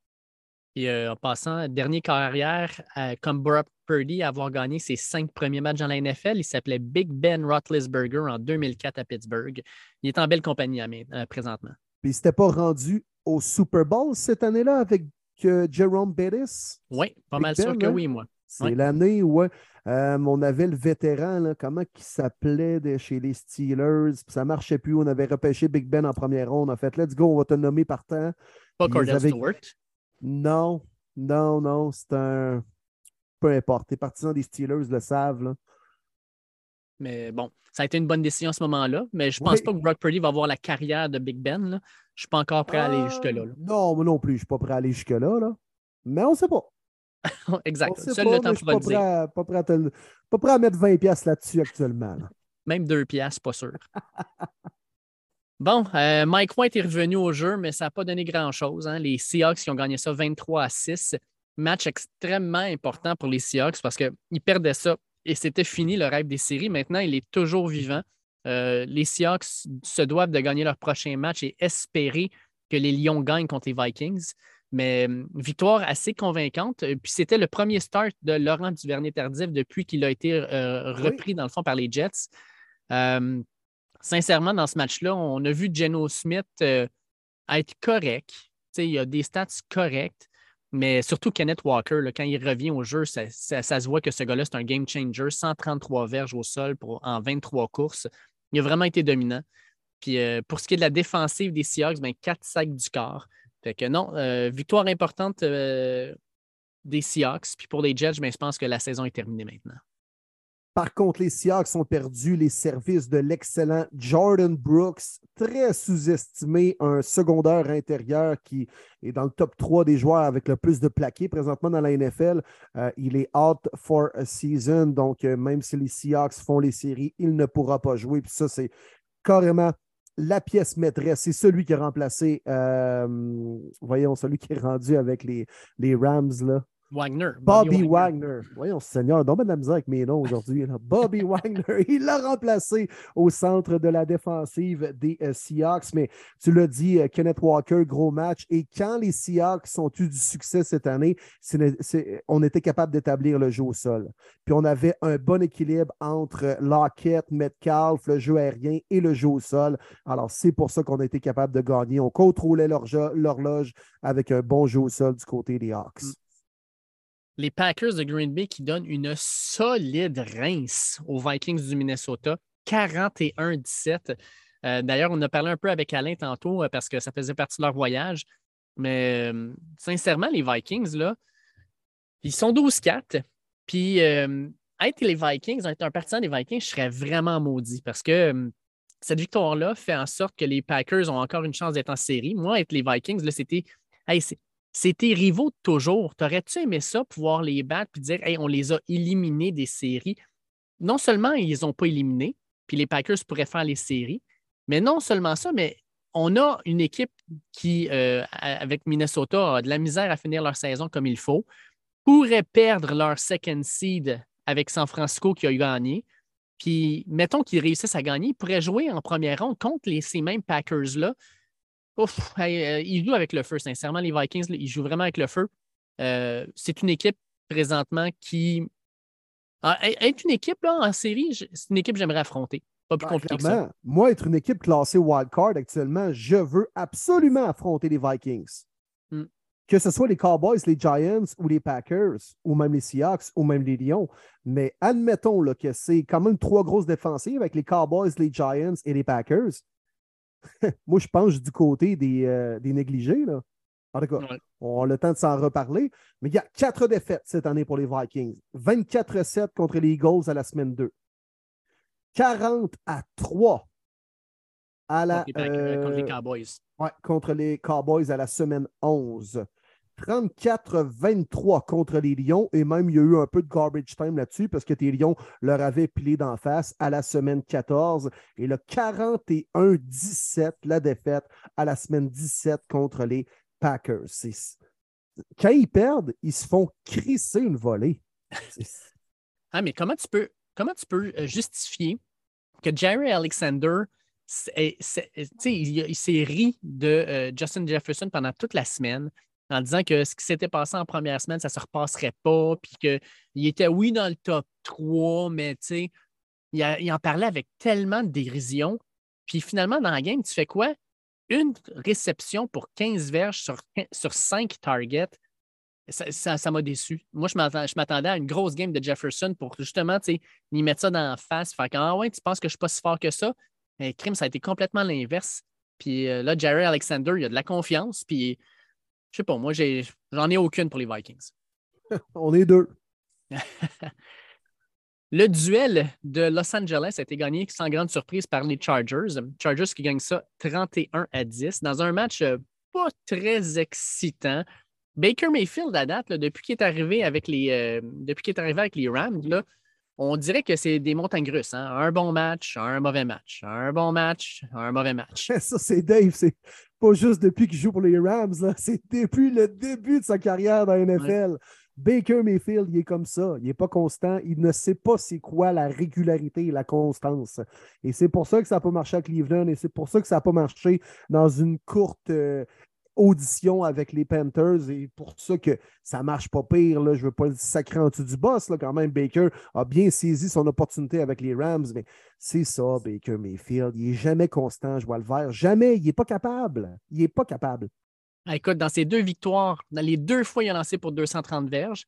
Puis dans ces deux défaites, 11 et 12 complétions pour 132 puis 111 verges. c'est littéralement le même genre de match. Fait qu'on se le dit-tu, cette semaine, il va avoir un bon match. Sûrement. Ben, parce que Baker, là, quand ça va bien, ça va bien en calvasse. Mais quand ça va mal, et que ça va mal. Il n'y a pas d'entre-deux, il n'est pas capable. Mm. Puis pour les, euh, les- les Chargers, là, grosse victoire. Puis les Chargers, là, watch out. Moi, je ne croyais en aucun temps aux Chargers en, en novembre. euh, mais là, depuis quelques semaines, on a gagné des gros matchs. Les blessés commencent à revenir dans l'alignement. Joey Boza devrait être là pour les séries.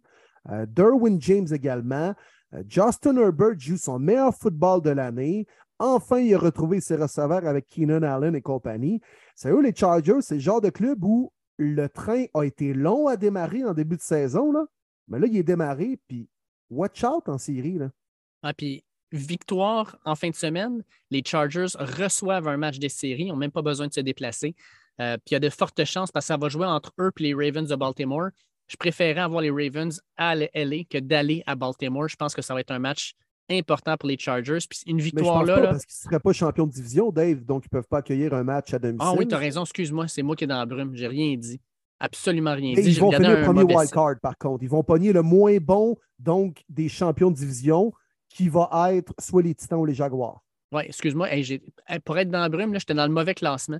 Euh, j'étais dans le classement de la Ligue et non pas par- pour les playoffs. Fait Effectivement. Mais écoute, les Chargers, là, comme tu dis, une équipe que tu ne veux pas affronter en série. Puis surtout, Justin Herbert présentement, là, ouf, c'est chaud, chaud, chaud, monsieur. Il est en feu. On termine ça justement avec les Ravens qui ont perdu 16 à 13. Euh, victoire des Steelers qui leur permet de rester en vie en série. Puis pour les Ravens, sacrifice. euh, si j'ai pas confiance avec les Vikings dans la NFC, je peux te dire que dans la AFC, c'est les Ravens en qui j'ai aucunement confiance. Ah, Sacrifice. sont mauvais, sont mauvais. Écoute, dans leurs cinq derniers matchs, là, ils ont compté 10 points, 16 points, 3 points, 17 points, 13 points. Ils n'ont même pas atteint 20, 20 points une fois en cinq semaines. Ça n'a pas de bon sens. Là, je comprends que Lamar Jackson ne jouait pas, là, puisque c'est la première excuse que les fans des Corbeaux nous diraient, puis c'est tout à fait légitime. Mais il en scorait pas bien bien plus de points avant avec Lamar Jackson. Les Ravens, cette année, à quel moment, Dave, là, tu t'es dit, ouais, les Corbeaux, ils ont pris l'horaire d'aller? Jamais. Euh, à la semaine 1, quand ils ont gagné contre les Jets 24 à 9. Ah, ouais. Là, tu te disais, ouais, ils sont partis. Mais là, après ça, whoop, ça a descendu, défaite contre les Giants. Ils ont perdu des avances en début de saison. On se rappelle, à un moment donné, contre les Bills, ils menaient par 14. Euh, ils n'ont jamais pris l'horaire d'aller. Puis C'est normal, des fois, dans une saison, connaître, connaître une mauvaise passe. Tu sais, même les Eagles l'ont vécu. Ils avaient perdu contre les Commanders, puis ça a tout pris pour battre les Colts la semaine d'après. Les euh, Chiefs ont perdu contre les Colts. C'est normal d'avoir une semaine plus difficile. Mais là, à un moment donné, quand tu n'es jamais capable de prendre ton pic, ton momentum, ton air d'aller, c'est pas de bon augure pour les séries. Là. Moi, les Ravens, actuellement, dans l'américaine, je trouve que c'est la moins bonne équipe de tous ceux qui sont classés pour les séries. Exact. Puis on va sauter par-dessus le dernier match. On a assez grosse victoire déjà. des Steelers quand Oui. même. Euh, Kenny Pickett, j'ai bien aimé sa remontée en deuxième demi. Euh, écoutez ça dans, un, euh, dans une piètre chambre d'hôtel du New Jersey. Puis le petit Pickett, là, sérieusement, belle passe à Harris là, pour le toucher victorieux à la fin. Il a bien géré son, son clock management. Il- C'était les bons jeux appelés. Puis les Steelers s'en vont encore une fois pour sauver la- les fiches positives de Mike Tomlin. là. Alors, euh, non, euh, sérieusement, grosse victoire des Steelers. Comme je disais, on va passer par-dessus le dernier match parce que, un, il ne s'est pas complété, puis on a assez parlé. Fait qu'on va y aller vers les prédictions. Euh, premièrement, simplement dire que si on compte les 15 matchs qui ont eu lieu, euh, Martin a été le meilleur avec 12 bonnes prédictions sur 15, alors que Will, toi et moi, on a eu euh, 9 sur 15. Ouf! Fait que je suis pas mal sûr qu'on peut hein? déjà déclarer que Martin sera le champion de la saison. Euh, sans, grande, euh, sans grande surprise. Là, il, y en a 9 d'avance sur moi, puis il y en a 15 d'avance sur toi. Fait qu'il faudrait qu'il ne se plante pas à peu près pour pouvoir faire ça. Euh, fait qu'on va faire nos pics. En fait, euh, dans la saison, là, même si Martin n'était pas là, il nous a quand même laissé ses, choix. Fait qu'on va les regarder ensemble. On va commencer ça, mon Will, avec les Chiefs contre les Raiders. Mais avec les Chiefs, qui vont vouloir quand même officialiser leur première place dans l'américaine. Euh, si on mène à la demi, ça se peut qu'on repose quelques partants. Euh, tu a pas mal fait, fait que j'ai l'impression qu'on va continuer avec lui du côté des Raiders. Mais je vais y aller avec les Chiefs, mais euh, un match intéressant, un genre de 28-26. Moi, euh, je vais y aller avec les Chiefs aussi. Je pense que les Chiefs, c'est le genre d'équipe jusqu'à maintenant qui, euh, qui joue avec leur nourriture. Les Raiders ont montré quelque chose de bien, mais je pense que les Chiefs vont vouloir solidifier, comme tu disais, leur place de premier de conférence et s'assurer d'avoir une petite semaine tranquille avant de commencer leur série. Fait que Chiefs, là aussi pour moi. Euh, Martin avait pris les Chiefs et Martin, dans le match Titans-Jaguars, a pris les Jags. Toi, mon Will, dans ce match-là qui est ultra important, il y a un samedi soir, je ne m'attendais pas à, ce que, à, dire que Titan-Jags, c'est un match pour les séries éliminatoires. Euh, tu y vas avec qui? J'avais pris les Titans en début de saison pour gagner la division. J'étais le seul d'ailleurs. Vous, vous aviez pris les Colts. Oui. Euh, j'ai le goût de dire que je vais poursuivre avec euh, ma prédiction du début de saison, mais les Titans sont désemparés totalement. Josh Dobbs qui va encore jouer. Il jouait mes games pré-saison avec les Browns au début de l'année. Sacrement. Non, je vais y aller avec les Jaguars. Euh, ils bien par les temps qui courent. Comme j'ai dit tantôt, grosse défensive. Les Jaguars dont on ne parle peu. Euh, joue son meilleur football en carrière. Les Jaguars. Ouais, moi, avec, avec les Jaguars, euh, je pense que les Titans, même s'ils ont reposé Derrick Henry, même s'ils ont reposé Jeffrey Simmons, tu ne peux pas aller euh, dans un match aussi important avec Joshua Dobbs, qui est avec ton équipe depuis même pas deux semaines. Euh, tu ne peux pas aller à la guerre avec un gars de même. Puis en plus, ils vont s'en vont jouer à Jacksonville, qui va être un stade qui va probablement avoir de l'ambiance pour une des premières fois de la saison. Euh, non, je vais avec les Jags, puis je pense que Trevor Lawrence va prendre avantage d'une tertiaire des Titans qui a de la misère. Ils vont les gagner ça. Ravens contre les Bengals. Euh, on va jouer à ça à Cincinnati. Puis ben, Martin, lui, prend les Bengals. on ne sait pas encore si Lamar Jackson va jouer, quoique les, les, les signes pointent vers oui. Mais toi, tu y vas avec qui, mon Will? Va être un match euh, au, euh, à Cincinnati sur le même terrain où s'est produit les malheureuses scènes avec Demar Hamlin, et même le même terrain où s'était produit l'incident avec Tua en début de saison. Hein. Ah, puis euh, c'est, le même terrain où il y a eu les choses qui sont passées aussi avec Antonio Brown. Antonio Brown, puis l'autre, le, linebacker. Ryan Shazier. Ryan Shazier. Quatre des, des scènes les plus, les plus traumatisantes de l'histoire de la NFL se sont passées sur ce terrain-là. C'est quand même fou. Là. Ouais, c'est bizarre. Puis je pense que c'est un malheureux concours de circonstances. Là. Oh oui. Euh, je vais y aller avec les Bengals. On marque des points à profusion. La défensive joue bien. Euh, là, tu sais, on a comme été impliqué par la bande dans le malheureux incident de Hamlin, mais on n'a pas pu finir la tâche alors qu'on menait 7-3. Euh, je pense que les Bengals vont être gonflés à bloc pour gagner ça sur leur terrain. duel de division en plus de ça. moi, je vais avec Joe Burrow. Ah, écoute, je vais avec Joe Burrow, moi, avec. Les Bengals veulent absolument gagner ce match-là pour rester dans la course pour une meilleure place euh, en série. Euh, je ne vois pas comment ils pourraient perdre ce match-là non plus contre des Ravens qui sont tous sauf inspirants dans les dernières, dans les dernières semaines. Ce n'est pas les derniers mois même. Euh, ah non, moi, je vais, avec, je vais avec les Bengals aussi. Bucks contre Falcons à Atlanta. T'avais-tu nommé le, le oh, Oui, il avait nommé les Bengals, oui. OK, aussi. Fait qu'on y voit les trois. Pour les Bengals. Euh, Box contre Falcons. Martin prend les Falcons dans ce match-là. Toi, tu y vas de quel côté? Parce que j'ai bien l'impression que les Bucks, il n'y a pas grand joueur qui vont être habillés. Oui, effectivement. Euh, puisque Martin prend les, Falcons, je vais y aller avec les Bucks. Dans le fond, toi, ce que tu dis, c'est que les Bucks vont perdre en première demi puis revenir au quatrième quart avec une remontée du tonnerre, c'est ça? Exactement. Avec ton ancien QB là, de, des Gators. Kyle Trask. Kyle Trask. Ah ouais, par là. Oui. Mais moi, y aller, moi, avec, avec les Bucks. Euh, j'ai hâte de voir Carl Trask jouer. On lui a pas donné beaucoup de temps de jeu. Euh, je trouvais qu'il faisait une très, très bonne job quand il était avec les Gators. C'est un gars qui était capable de placer le ballon euh, aux bons endroits. Il avait un bon rythme. je pense qu'il va être capable de faire un match pas Pour les Falcons, ils n'ont absolument, absolument rien à gagner en, se forçant dans ce match-là. Eux autres, probablement, une défaite va faire en sorte qu'ils vont avoir un meilleur choix de repêchage. Je vais avec les Bucks. Pats contre Bills à Buffalo. Ça va être un match ultra émotif. Puis pour les Bills, ce n'est pas juste un match émotif, c'est un match qui pourrait permettre d'éliminer les Patriots des séries éliminatoires.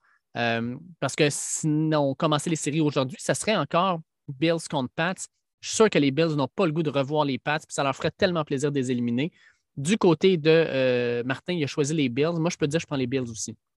Oui, match émotif, hein, tu l'as dit, mais euh, pour euh, plein de raisons. Écoute, même la rivalité Bills-Pats, les Pats, euh, ils contrôlent leur destinée. Les Bills ont encore un enjeu. bien sûr que les événements d'Amlin cette semaine, ça va vraiment être un match avec beaucoup d'émotions. je vais y aller avec les Bills aussi. Ah ouais, les boys des Bills vont vouloir gagner ça pour leurs teammates, puis ils vont avoir le couteau entre les dents. Là. puis la motivation comme ça, là, ça peut battre bien, bien, bien du talent. En plus de ça, les Bills sont plus talentueux. Fait que, garde, c'est 2-0. Je vais avec les Bills. Ensuite, on a les Vikings contre les Bears à Chicago. Euh, Martin a pris les Vikings. Dans ce match-là, tu vas où, Will? Euh, je vais aller avec les Vikings. Ouais, écoute, Nathan Peterman. Je sais que les, les Vikings ne sont pas tant convaincants, là, mais pas de là au point de se faire battre par Nathan Peterman. Là non, écoute, les, Vikings ont encore quand même, ils veulent jouer leur position. Euh, Jefferson est encore à, il pourchasse quelques records, veut terminer au premier rang des receveurs avec le plus grand nombre de verges. Alors, je pense qu'il va connaître une grosse game après euh, un match plus timide la semaine dernière. Je vais avec les Vikings. Ouais, Vikings, moi aussi. Tu, disais le talent va gagner euh, la majorité du temps. Ben, les Vikings ont plus de talent que les Bears, surtout les Bears. Là, tu as juste le goût de ne pas gagner ce match-là pour garder ton deuxième choix total au repêchage, puis même en, espérant que les Texans gagnent peut-être ce match-là pour aller chercher le premier choix. Mais euh, ouais, les Vikings. Texans contre Colts. Et euh, on a notre cher ami Martin qui est allé chercher les Texans. Un gros match de division. Gros match de division. Ah oui, de la merde puis du vomi, là, on s'entend. oh oui, monsieur. Ah, Seigneur. Je vais aller avec les Colts. Hmm. Ouais. OK. Ah, les, Texans, ils veulent perdre pour terminer premier, là? Oui, effectivement. Bon. Ben, ben c'est ça. J'ai-tu d'autres choses à dire là-dessus? Euh, moi, je vais y aller avec les Colts aussi. Euh, surtout que ça joue à Indianapolis. Je ne pense pas qu'ils veulent se faire donner une autre rince encore une fois. Quoique, sincèrement, jusqu'à maintenant, je regarde ça et je me dis, crime, les joueurs ont de l'air d'avoir décroché sur un deuxième coach en même saison. Ils n'ont plus de l'air à vouloir jouer pour Jeff Saturday non plus c'est d'une tristesse, ce, match-là. Vraiment, là, euh, ça ne sera pas quelque chose à regarder. On a ensuite les Jets contre les Dolphins. Et Martin a choisi les Jets. Euh, les Dolphins, on entend présentement que Skyler Thompson serait fort probablement euh, le, le carrière partant. on y va avec qui si Martin y va avec les Jets? Oui, parce que là, Teddy s'est blessé au dernier match et là, en plus de ça, il se serait disloqué un doigt euh, à la pratique, à une des pratiques des Dolphins cette semaine. Donc, euh, Malgré ses gains. Là. Quand, ça... quand ça va bien, ça va bien. Hein? Mais hein? Euh, je vais aller avec les Jets aussi. Grosse défensive. on va vouloir un peu gâcher le party, éliminer les Dolphins, même si nous, malheureusement, on est déjà éliminés. Moi, je vais aller avec les Jets. Moi, je vais avec les Dolphins. Euh, les Dolphins qui vont jouer pour une place en série. S'ils perdent ce match-là, ils n'ont aucune, aucune chance. Puis, euh, tu sais, me semble être les Dolphins, si tu regardes à demi, mettons, les Pats sont en train de perdre contre les Bills, la motivation va être encore plus grande d'aller gagner ce match-là. Fait que non, moi, je joue avec les Dolphins de Miami. Panthers contre les Saints, ça joue en Nouvelle-Orléans. Un autre match qui veut absolument rien dire. On a deux équipes qui ne feront pas les séries. Euh, dans cette division extrêmement compétitive qui est le AFC South, euh, est-ce que tu vois quelque chose de particulier là-dedans? Oui, avec les Saints, sont quand même sur une belle lancée avec, je pense, trois victoires consécutives. Et surtout, mm. on veut peut-être gagner en fin de saison pour ne pas donner un trop haut choix aux Eagles, puisque mm. Philadelphie possède la première sélection au repêchage des Saints au, lors du prochain draft. Alors, euh, moi, avec les Saints. J'adore ton analyse et surtout que Martin a pris les Panthers. J'y vais avec les Saints, moi aussi. On a les Browns qui vont jouer contre les Steelers à Pittsburgh. Dernier match à une heure. Un autre match avec beaucoup d'importance parce qu'encore là, les Steelers pourraient se faufiler en séries éliminatoires si jamais ils gagnaient ce match-là. Euh, fait qu'est-ce que les Steelers gagnent ça? Oui, avec mes Browns, mon Dave. Euh, Deshaun Watson joue un peu mieux, puis je pense que les joueurs des Browns sont motivés pour justement enlever la possibilité aux Steelers de faire les séries. Euh, les Browns ont battu plutôt cette année les Steelers et depuis leur match en série, il y a deux ans, là, où Baker Mayfield est encore le corps partant, il avait été battre Big Ben et les Steelers à Pittsburgh. Depuis ce temps-là, c'est pas mal Cleveland qui a le numéro de, Pittsburgh. moi, je vais aller, avec les Browns, mon Dave. Parfait. Je vais avec les Browns, moi aussi. Euh, je pense aussi que euh, le jeu au sol pourrait être très, très, très, très important dans ce match-là. Surtout qu'on annonce du temps froid. Puis pour les Steelers, ben, euh, la pression va être forte.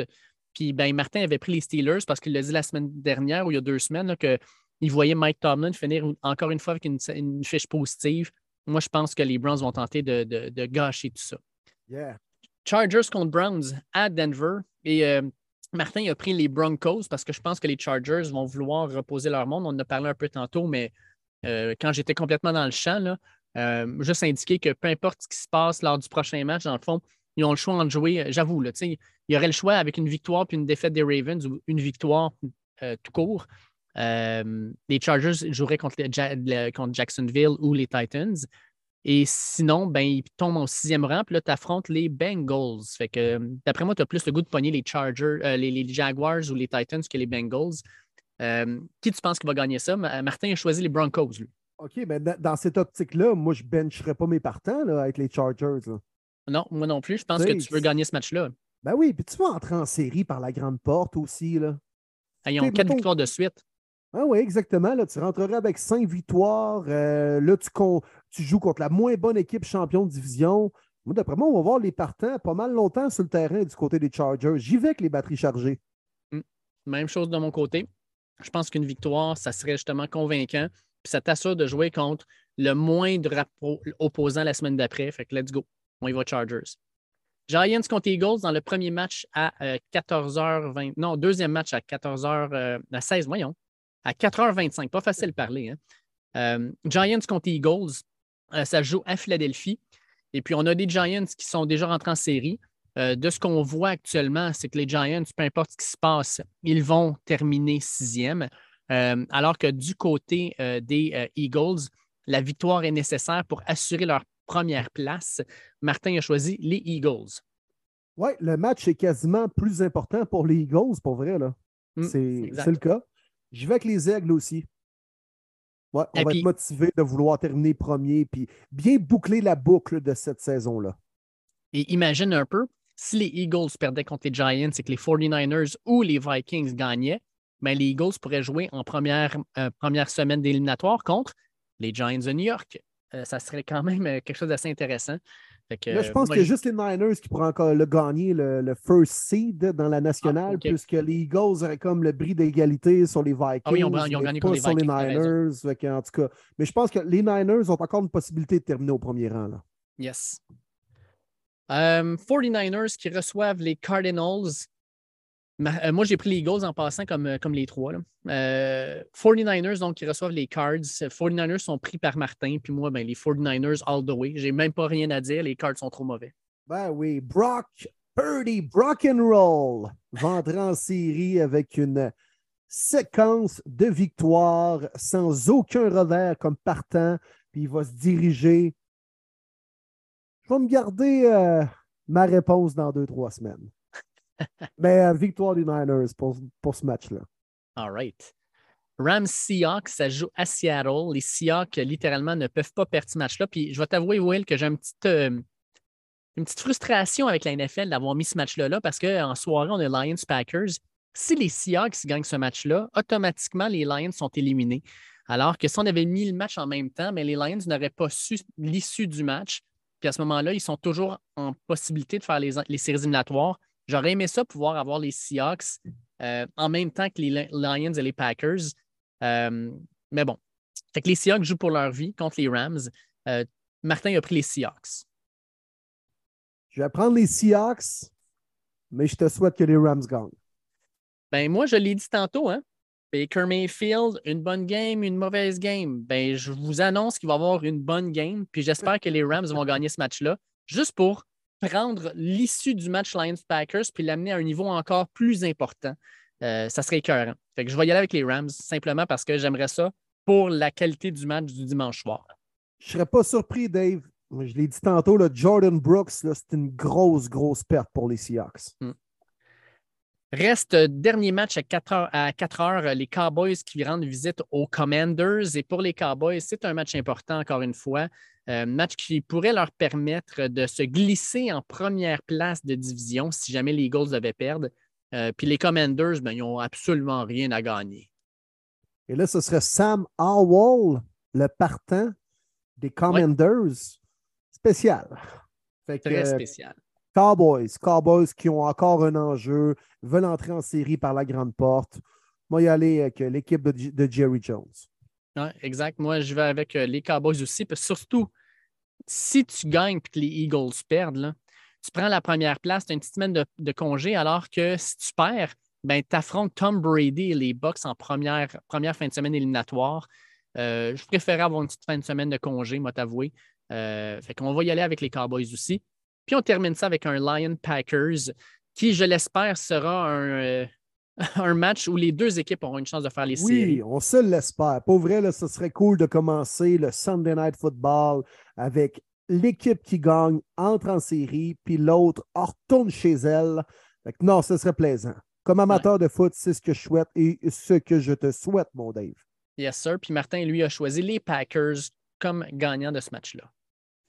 Moi aussi, je dois y aller avec les impacteurs de fromage. Quatre victoires de suite. Euh, enfin, on a trouvé des receveurs à Aaron Rodgers et la défensive joue son meilleur football de la saison présentement. Les Packers, c'est une équipe dangereuse par les temps qui courent, selon moi. Euh, et son entrée en série, on pourrait faire des ravages. Alors, j'ai l'impression que les Packers vont gagner à la maison, au Lambeau Field en plus de ça. Dans le fret, Jared Goff, ça n'a jamais été de grande performance. Moi, y avec les Packers. Moi, j'ai déjà mis un petit 5 piastres là-dessus. Euh, issu du match Seahawks-Rams, victoire des Rams. Issu du match Lion-Packers, victoire des Lions. Écoute, les Packers, oui, quatre victoires de suite, mais ils ont gagné contre qui? Ils ont gagné contre les Bears, ils ont gagné contre les Rams, ils ont gagné contre les Dolphins alors qu'ils auraient dû probablement perdre ce match-là. On se rappelle, c'est le match où Tua a tombé au combat avec sa commotion cérébrale. Puis contre les Vikings, ben, les Vikings ne se sont juste pas présentés dans toutes les phases du match. Euh, je vais avec mes Lions, sérieusement, là. Je pense que les Lions, qui ont perdu en début de saison, sont en train de cocher des, cas sur leur liste. Hein. Ils ont battu les Vikings, ils ont battu les Bears. Puis moi, ça ne me surprendrait pas qu'ils battent aussi les Packers pour dire on a gagné contre chacune des équipes de notre division. Et non seulement ça, mais on se qualifie pour les séries. Je vais avec mes Lions. C'est très émotionnel, c'est très, très émotif pour moi, ce choix-là. Mais correct, tu as le droit. Je le veux, je le veux. Très bon, très bon. Et c'est ce qui complète nos prédictions de la semaine 18, mon Dave. La dernière semaine d'activité déjà dans la NFL. Mais là, place aux choses sérieuses dès la semaine prochaine. Les playoffs, mon chum. Écoute, on va pouvoir faire un retour sur nos prédictions de début de saison, savoir qui s'est le mieux débrouillé. On va pouvoir faire un retour sur l'ensemble de la saison régulière, mais on l'a dit probablement que Martin gagne les prédictions pour la saison au complet. Puis comme tu le dis, enfin, les séries éliminatoires, c'est les deux plus beaux week-ends de football qui vont arriver la semaine prochaine, le wild card puis la première semaine des éliminatoires. Euh, ça va être extraordinaire. J'ai vraiment hâte de parler de ça avec vous autres, les boys, puis d'avoir les match-ups. Puis on ajoute à ça le Black Monday où on va avoir des coachs qui vont se faire mettre à la porte, il va y avoir des surprises, plein, plein de choses à discuter la semaine prochaine. Ça va vraiment être écœurant. Puis on ajoute à ça le championnat national NCAA lundi le 9 janvier entre Georgia et TCU, qui devrait être un très bon match là aussi. Oh que oui, on va suivre ça assurément, mon Dave. Let's go TCU, ce serait le fun, un beau compte de filles, l'équipe Cendrillon, ce serait le fun, ce serait plaisant au lieu de voir un doublé de Georgia avec Stetson Bennett qui a quoi, 12 enfants puis 14 hypothèques. Oui, exactement, ça ressemble pas mal à ça. Oui, c'est ça. Bon, ben écoute, Dave, un grand merci pour cette euh, superbe édition, première édition 2023 du podcast Premier Début. Méchante belle entrevue, mon Dave, avec Alain Poisson, euh, qui était à Cincinnati lundi pour le euh, fameux et malheureux incident impliquant Domar Hamlin. Alors, on espère également le mieux pour Hamlin. On en aura plus de détails dans les prochains jours. C'était donc votre édition du podcast Premier Début. Dave, on remercie les gens de NFL Fans du Québec, page sur Facebook qui est avec nous depuis les tout débuts. Plein mm. de fans de la NFL qui s'échangent divers commentaires sur leur équipe respective, des nouvelles à travers le plus beau sport au monde. Donc, merci aux gens de NFL Fans du Québec. Merci à toi, mon Dave. Merci à Marty également. Bon début d'année à, tout le monde. Puis, euh, Tabarouette, Dave, on aura de la matière dans les prochaines semaines. Ça va être écœurant, mais d'ici là, on se souhaite un bon dernier week-end de saison régulière. On espère que vous allez pouvoir avoir une équipe qui va donner la performance que vous cherchez. La semaine prochaine, quand on va jaser de ça, ça va être rendu des séries éliminatoires, puis de la saison régulière. Les vraies choses, mon Dave. Yes, sir. Fait que d'ici là, bon football tout le monde. Enjoy, salut.